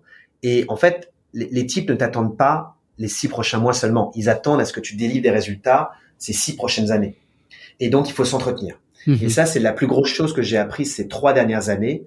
Euh, faire du sport régulièrement, manger sainement, euh, éviter de, de, de, de, picoler tous les soirs. C'est des poncifs, mais la manière dont j'organise ma vie aujourd'hui est, j'allais dire, beaucoup plus saine que celle que j'avais quand j'étais entrepreneur, quand j'étais euh, full, fully entrepreneur. Et donc, tu as euh, développé une vision plus long terme aussi. Quand on est entrepreneur, il y a peut-être le côté un peu survie au jour le jour. Enfin, j'exagère, mais, mais là, tu as, une vision plus long terme, clairement. Une vision beaucoup plus long terme, accès à beaucoup plus de ressources, accès évidemment à beaucoup plus de réseaux, euh, beaucoup plus d'expérience. Euh, ça, quoi qu'il se passe, l'expérience, ça ne s'achète pas, ça, se vit. Et donc en fait, tu sais quand est-ce que euh, tu peux te permettre en semaine d'aller sortir euh, le soir euh, pour voir un partenaire, pour voir un investisseur, pour voir un collègue. Et donc, faut doser tes efforts. le week-end, je vais prendre un exemple, mais si quand tu es entrepreneur, le vendredi soir ou le samedi soir, tu vas la pousser un peu et tu vas te vider la tête, euh, quand tu es maintenant dans mon rôle, non, tu te régénères. Tu te régénères. Moi, mes week-ends, c'est des week-ends où je fais du sport systématiquement tous les jours. Euh, je sors très peu tard. Bon, là, en ce moment, c'est l'euro, donc c'est un peu différent. Mais, mais, mais on va, vraiment, tu, tu te régénères parce que deux jours uniquement pour essayer de se reposer physiquement et intellectuellement, c'est pas de trop c'est pas de trop du tout. Mhm. Et donc ça, c'est important. Tous ceux qui arrivent, moi j'ai 39 ans, mon épouse aussi. À un moment donné, il faut savoir euh, viser long terme. Et l'important, c'est pas d'être là dans six mois, c'est d'être là dans six ans et de continuer à amener une valeur ajoutée tous les jours, de continuer à apprendre, d'avoir du temps pour bouquiner, d'avoir du temps pour rencontrer des gens. Euh, et donc, et donc ça, c'est important. Et, et évidemment, le downsize, apprendre à dire non. Apprendre à dire non, euh, pour rencontrer des gens, apprendre à dire non pour répondre à, des emails. Enfin, tu réponds toujours, mais tu n'accèdes pas forcément à, des demandes. Et donc ça, c'est important de voir où sont tes priorités. Et évidemment, quand tu es aujourd'hui côté Farfetch, une boîte qui est assez sexy, assez assez hot comme on dit sur le marché, tu as tu as beaucoup de tu as beaucoup de demandes. Euh, des demandes de partenaires, de demandes de gens qui veulent bosser chez toi ou de faire des stages, etc. Donc tu réponds toujours, ça c'est la base. Mais, mais par contre, il y a des moments, faut savoir, euh, faut savoir soit déléguer à quelqu'un, soit, soit répondre par les négatives, malheureusement, parce que, parce que sinon tu te fais bouffer. Mhm. Sinon, tu te fais bouffer et euh, faut pas perdre de vue que ton objectif, c'est de faire que Farfetch ça devienne la plus grande boîte de e-commerce luxe au monde, euh, que le marché Chine devienne le plus gros marché de Chine au monde de Farfetch. On est numéro 2 juste derrière les États-Unis et on va passer premier dans, dans je pense quelques une année peut-être 18 mois et c'est des, c'est des gros business. Je peux pas partager sur le call la taille du business qu'on gère, mais c'est, c'est des, des, business qui sont très très importants. Euh, et encore une fois, 600 personnes à manager au quotidien, c'est, beaucoup de travail. Et donc il faut, euh, il faut se, s'entretenir, il faut s'organiser et il faut tout simplement avoir une vie pas d'asset, mais quelque chose qui ressemble de loin à ce que peut avoir la vie d'un sportif de haut niveau, à savoir tout est organisé, à l'heure à laquelle tu fais ton sport, le jour, qu'est-ce que tu vas faire le vendredi, à quelle heure tu vas te coucher. Évidemment, de temps en temps, tu la pousses et tu vas finir à 3 du mat, euh, etc. Mais il faut pas perdre de vue la vision long terme le travail, les résultats, la famille, la santé. Ça, ça, fait vraiment bateau ce que je vais te dire, mais c'est facile de le hmm. dire. Non, mais c'est pas facile de le faire. Fondamentaux. Ouais. C'est des fondamentaux.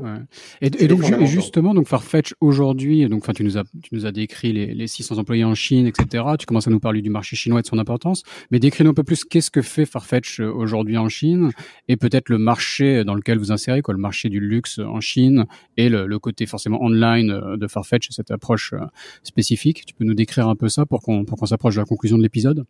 Bien sûr. Alors Farfetch déjà pour résumer, c'est une boîte qui est société, c'est une société qui est créée en 2008 avec l'idée de connecter la mode partout où elle se trouve dans le monde sur une marketplace. Tu es en 2008, c'est la crise économique. Euh, tu es patron d'un petit magasin de mode et ton nom c'est José Neves, le fondateur de Farfetch. Et tu as l'idée extraordinaire de dire toutes ces boutiques à Londres ont une curation, une capacité de savoir qu'est-ce que la mode de demain va être, qui est extraordinaire. je vais connecter leur inventaire à une marketplace, à une plateforme online globale. Et la tagline de Farfetch à l'époque, c'était 400 boutiques, one address. Ça, c'était la plateforme de Farfetch à l'époque.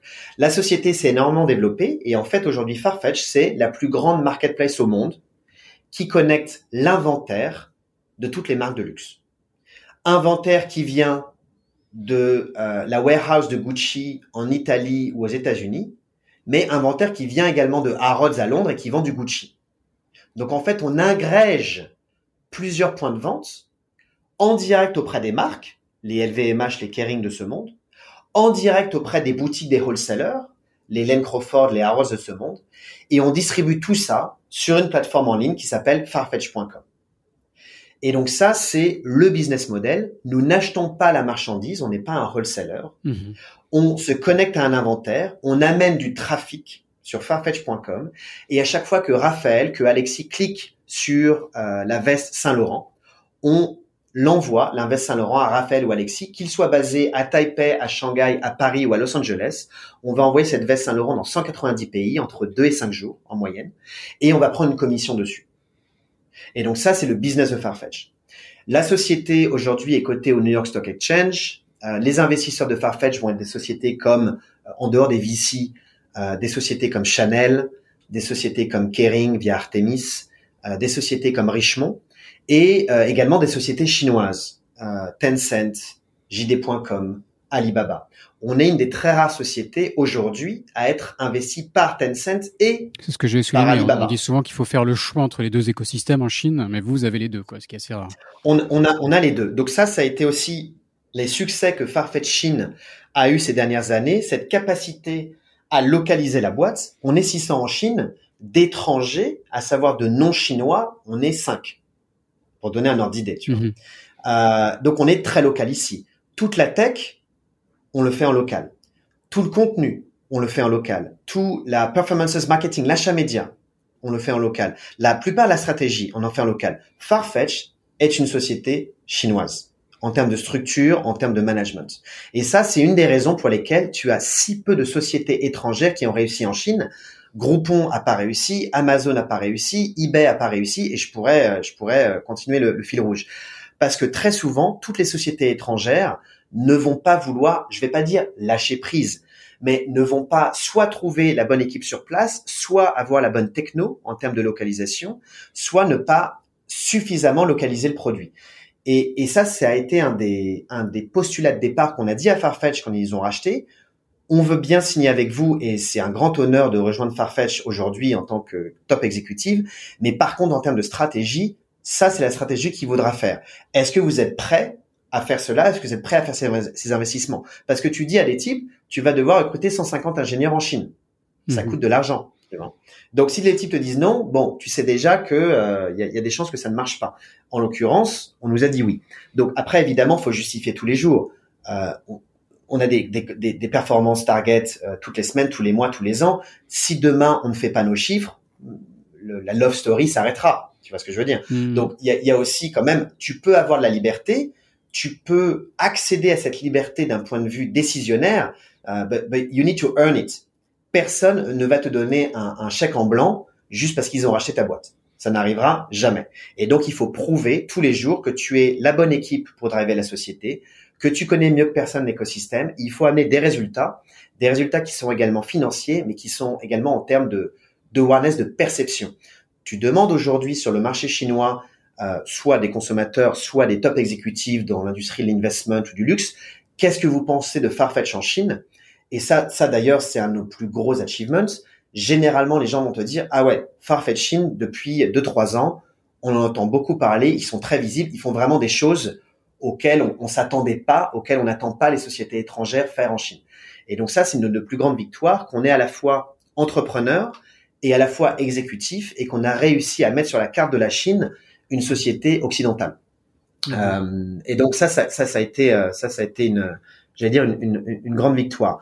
Maintenant, en termes de perspective de croissance, euh, la Chine est le marché au monde où on grandit le plus vite.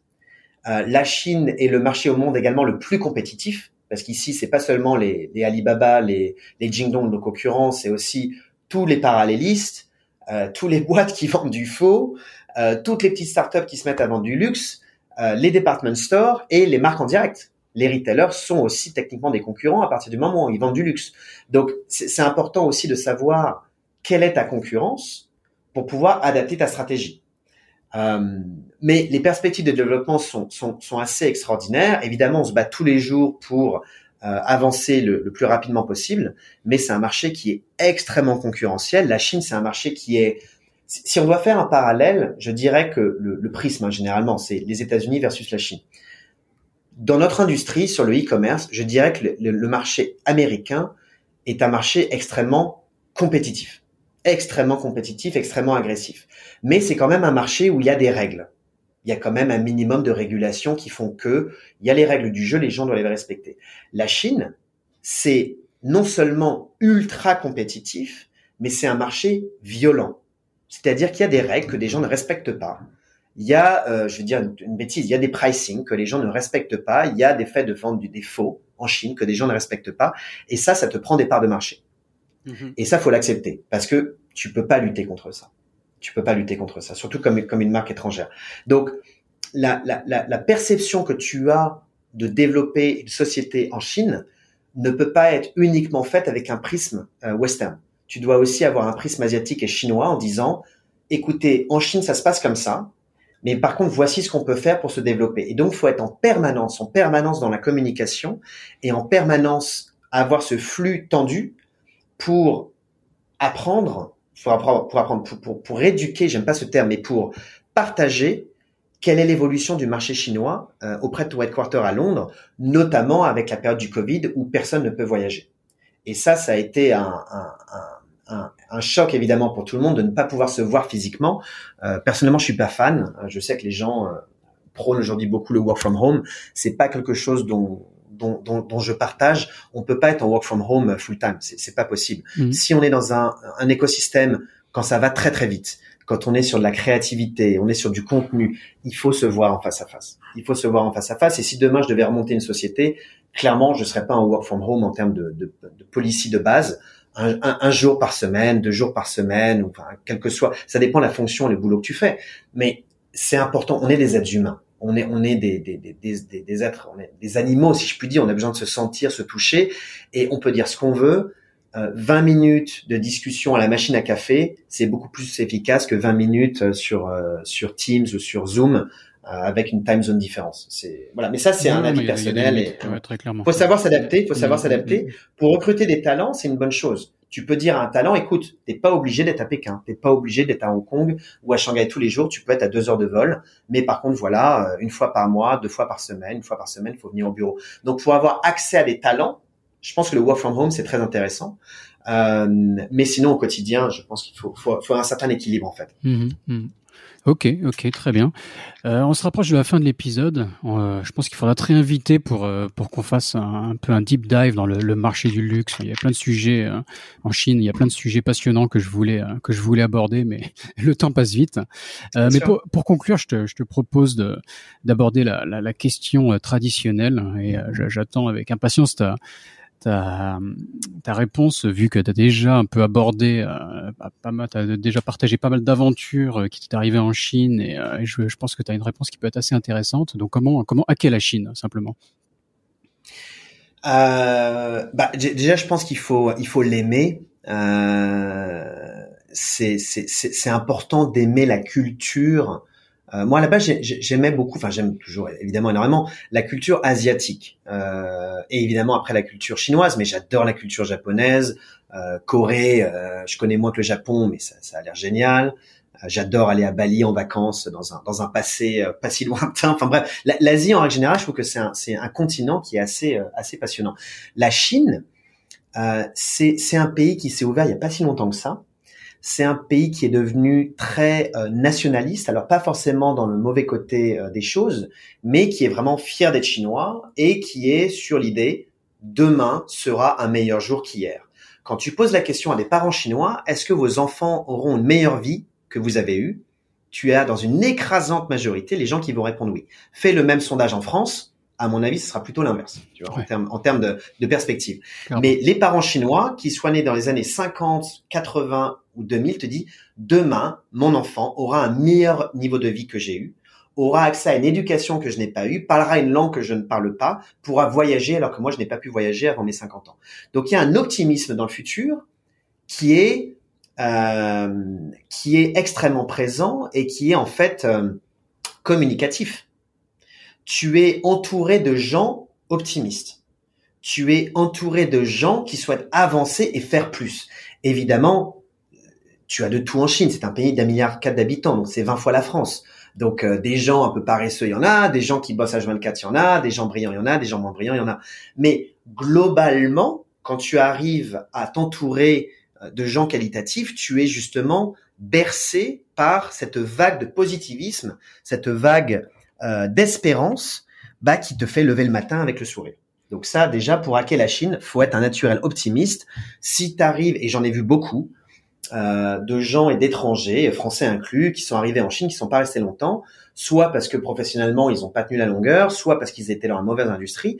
Et certains, j'ai eu des gens, crois-le ou pas, mais qui m'ont dit euh, oui, je suis en Chine, mais euh, j'aime pas, j'aime pas les Chinois, euh, j'aime pas la nourriture asiatique, j'aime pas la nourriture chinoise. Et voilà. Et donc c'est des gens qui euh, passaient leur temps entre euh, la communauté française, euh, aller au consulat le dimanche, fêter le 14 juillet et bouffer une bavette avec des frites. Eh, tu vois ça. Enfin moi, honnêtement, j'ai pas quitté la France pour ne pas avoir de Français. J'adore la France, j'adore mon pays et j'aimerais y travailler un jour. mais tu quittes le pays pour être uniquement avec des francophones, uniquement avec les gens que tu pourrais voir à Paris. Enfin, je veux dire, c'est d'un inintérêt abyssal. Et donc le, le premier, le première euh, réponse, c'est aimer ce que tu vois, mais être curieux. Il faut toujours être curieux, curieux de l'autre, euh, vouloir passer un dîner avec euh, avec un Américain, avec un Allemand, avec un Chinois, avec un Taïwanais, avec un, un Argentin. Ça, c'est passionnant parce que la Chine est un pays de melting pot. En tout cas, l'était. Malheureusement, avec le Covid, et les dernières régulations chinoises, il y a beaucoup d'étrangers qui quittent le pays, donc je pense qu'on va être de moins en moins. Donc ça, je t'avoue, c'est c'est assez euh, c'est assez soucieux.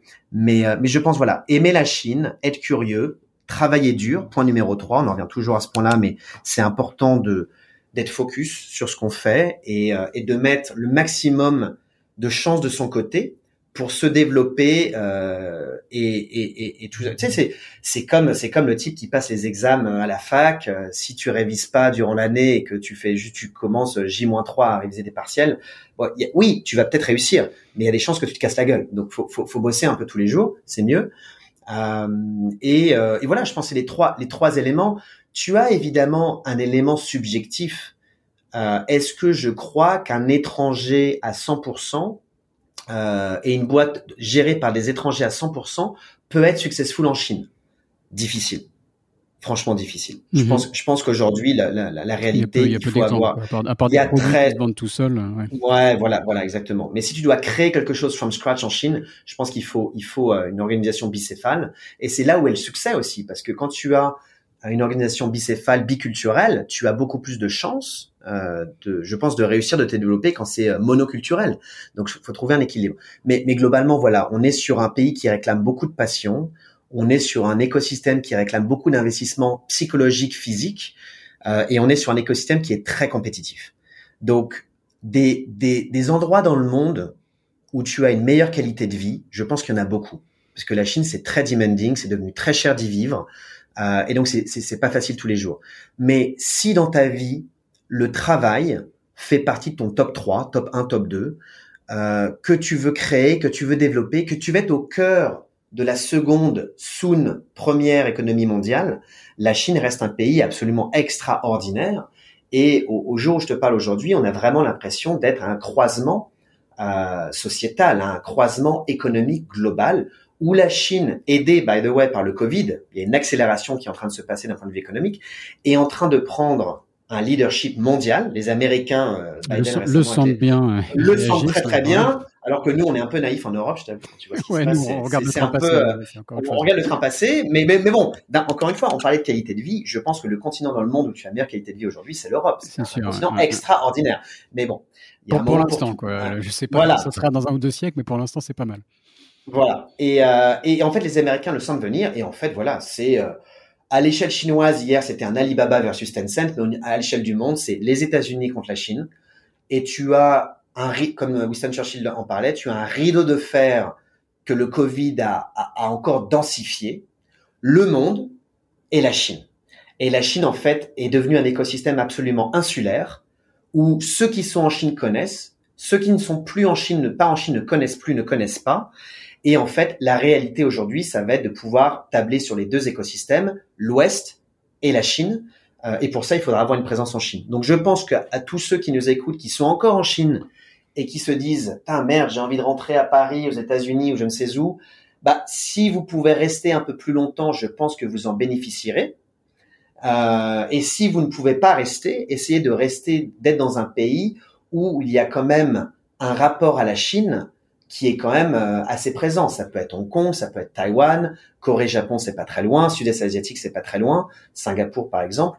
Donc ça, ça vous permettra de rester en contact avec l'écosystème chinois. Si demain vous rentrez en Europe, vous partez aux États-Unis, ça sera un peu plus compliqué. Mais encore une fois, chacun est, est, est libre de ses choix. Et évidemment, on en vient à cette question personnelle et subjective si ton épouse est chinoise, euh, si ton gamin est franco-chinois, bah oui, a priori, tu vas rester un peu plus longtemps en Chine que prévu, ou ta vie sera toujours entre les deux, alors que si ton épouse est euh, européenne, américaine, japonaise ou je ne sais quoi, bon, tu vas pas forcément rester en Chine toute ta vie. Donc ça, mais ça c'est du subjectif. Je, n'encourage pas forcément les gens euh, à, à, divorcer de leur femme française pour épouser une femme chinoise. On va pas aller jusque là. Le hack, ok, je, je retiens. ouais, ouais, ouais, non, ça on le mettra pas au montage, mais, mais voilà. Mais, mais je pense que globalement, euh, euh passion, euh, curiosité, travail, c'est des valeurs qui sont importantes pour euh, pour faire son trou en Chine.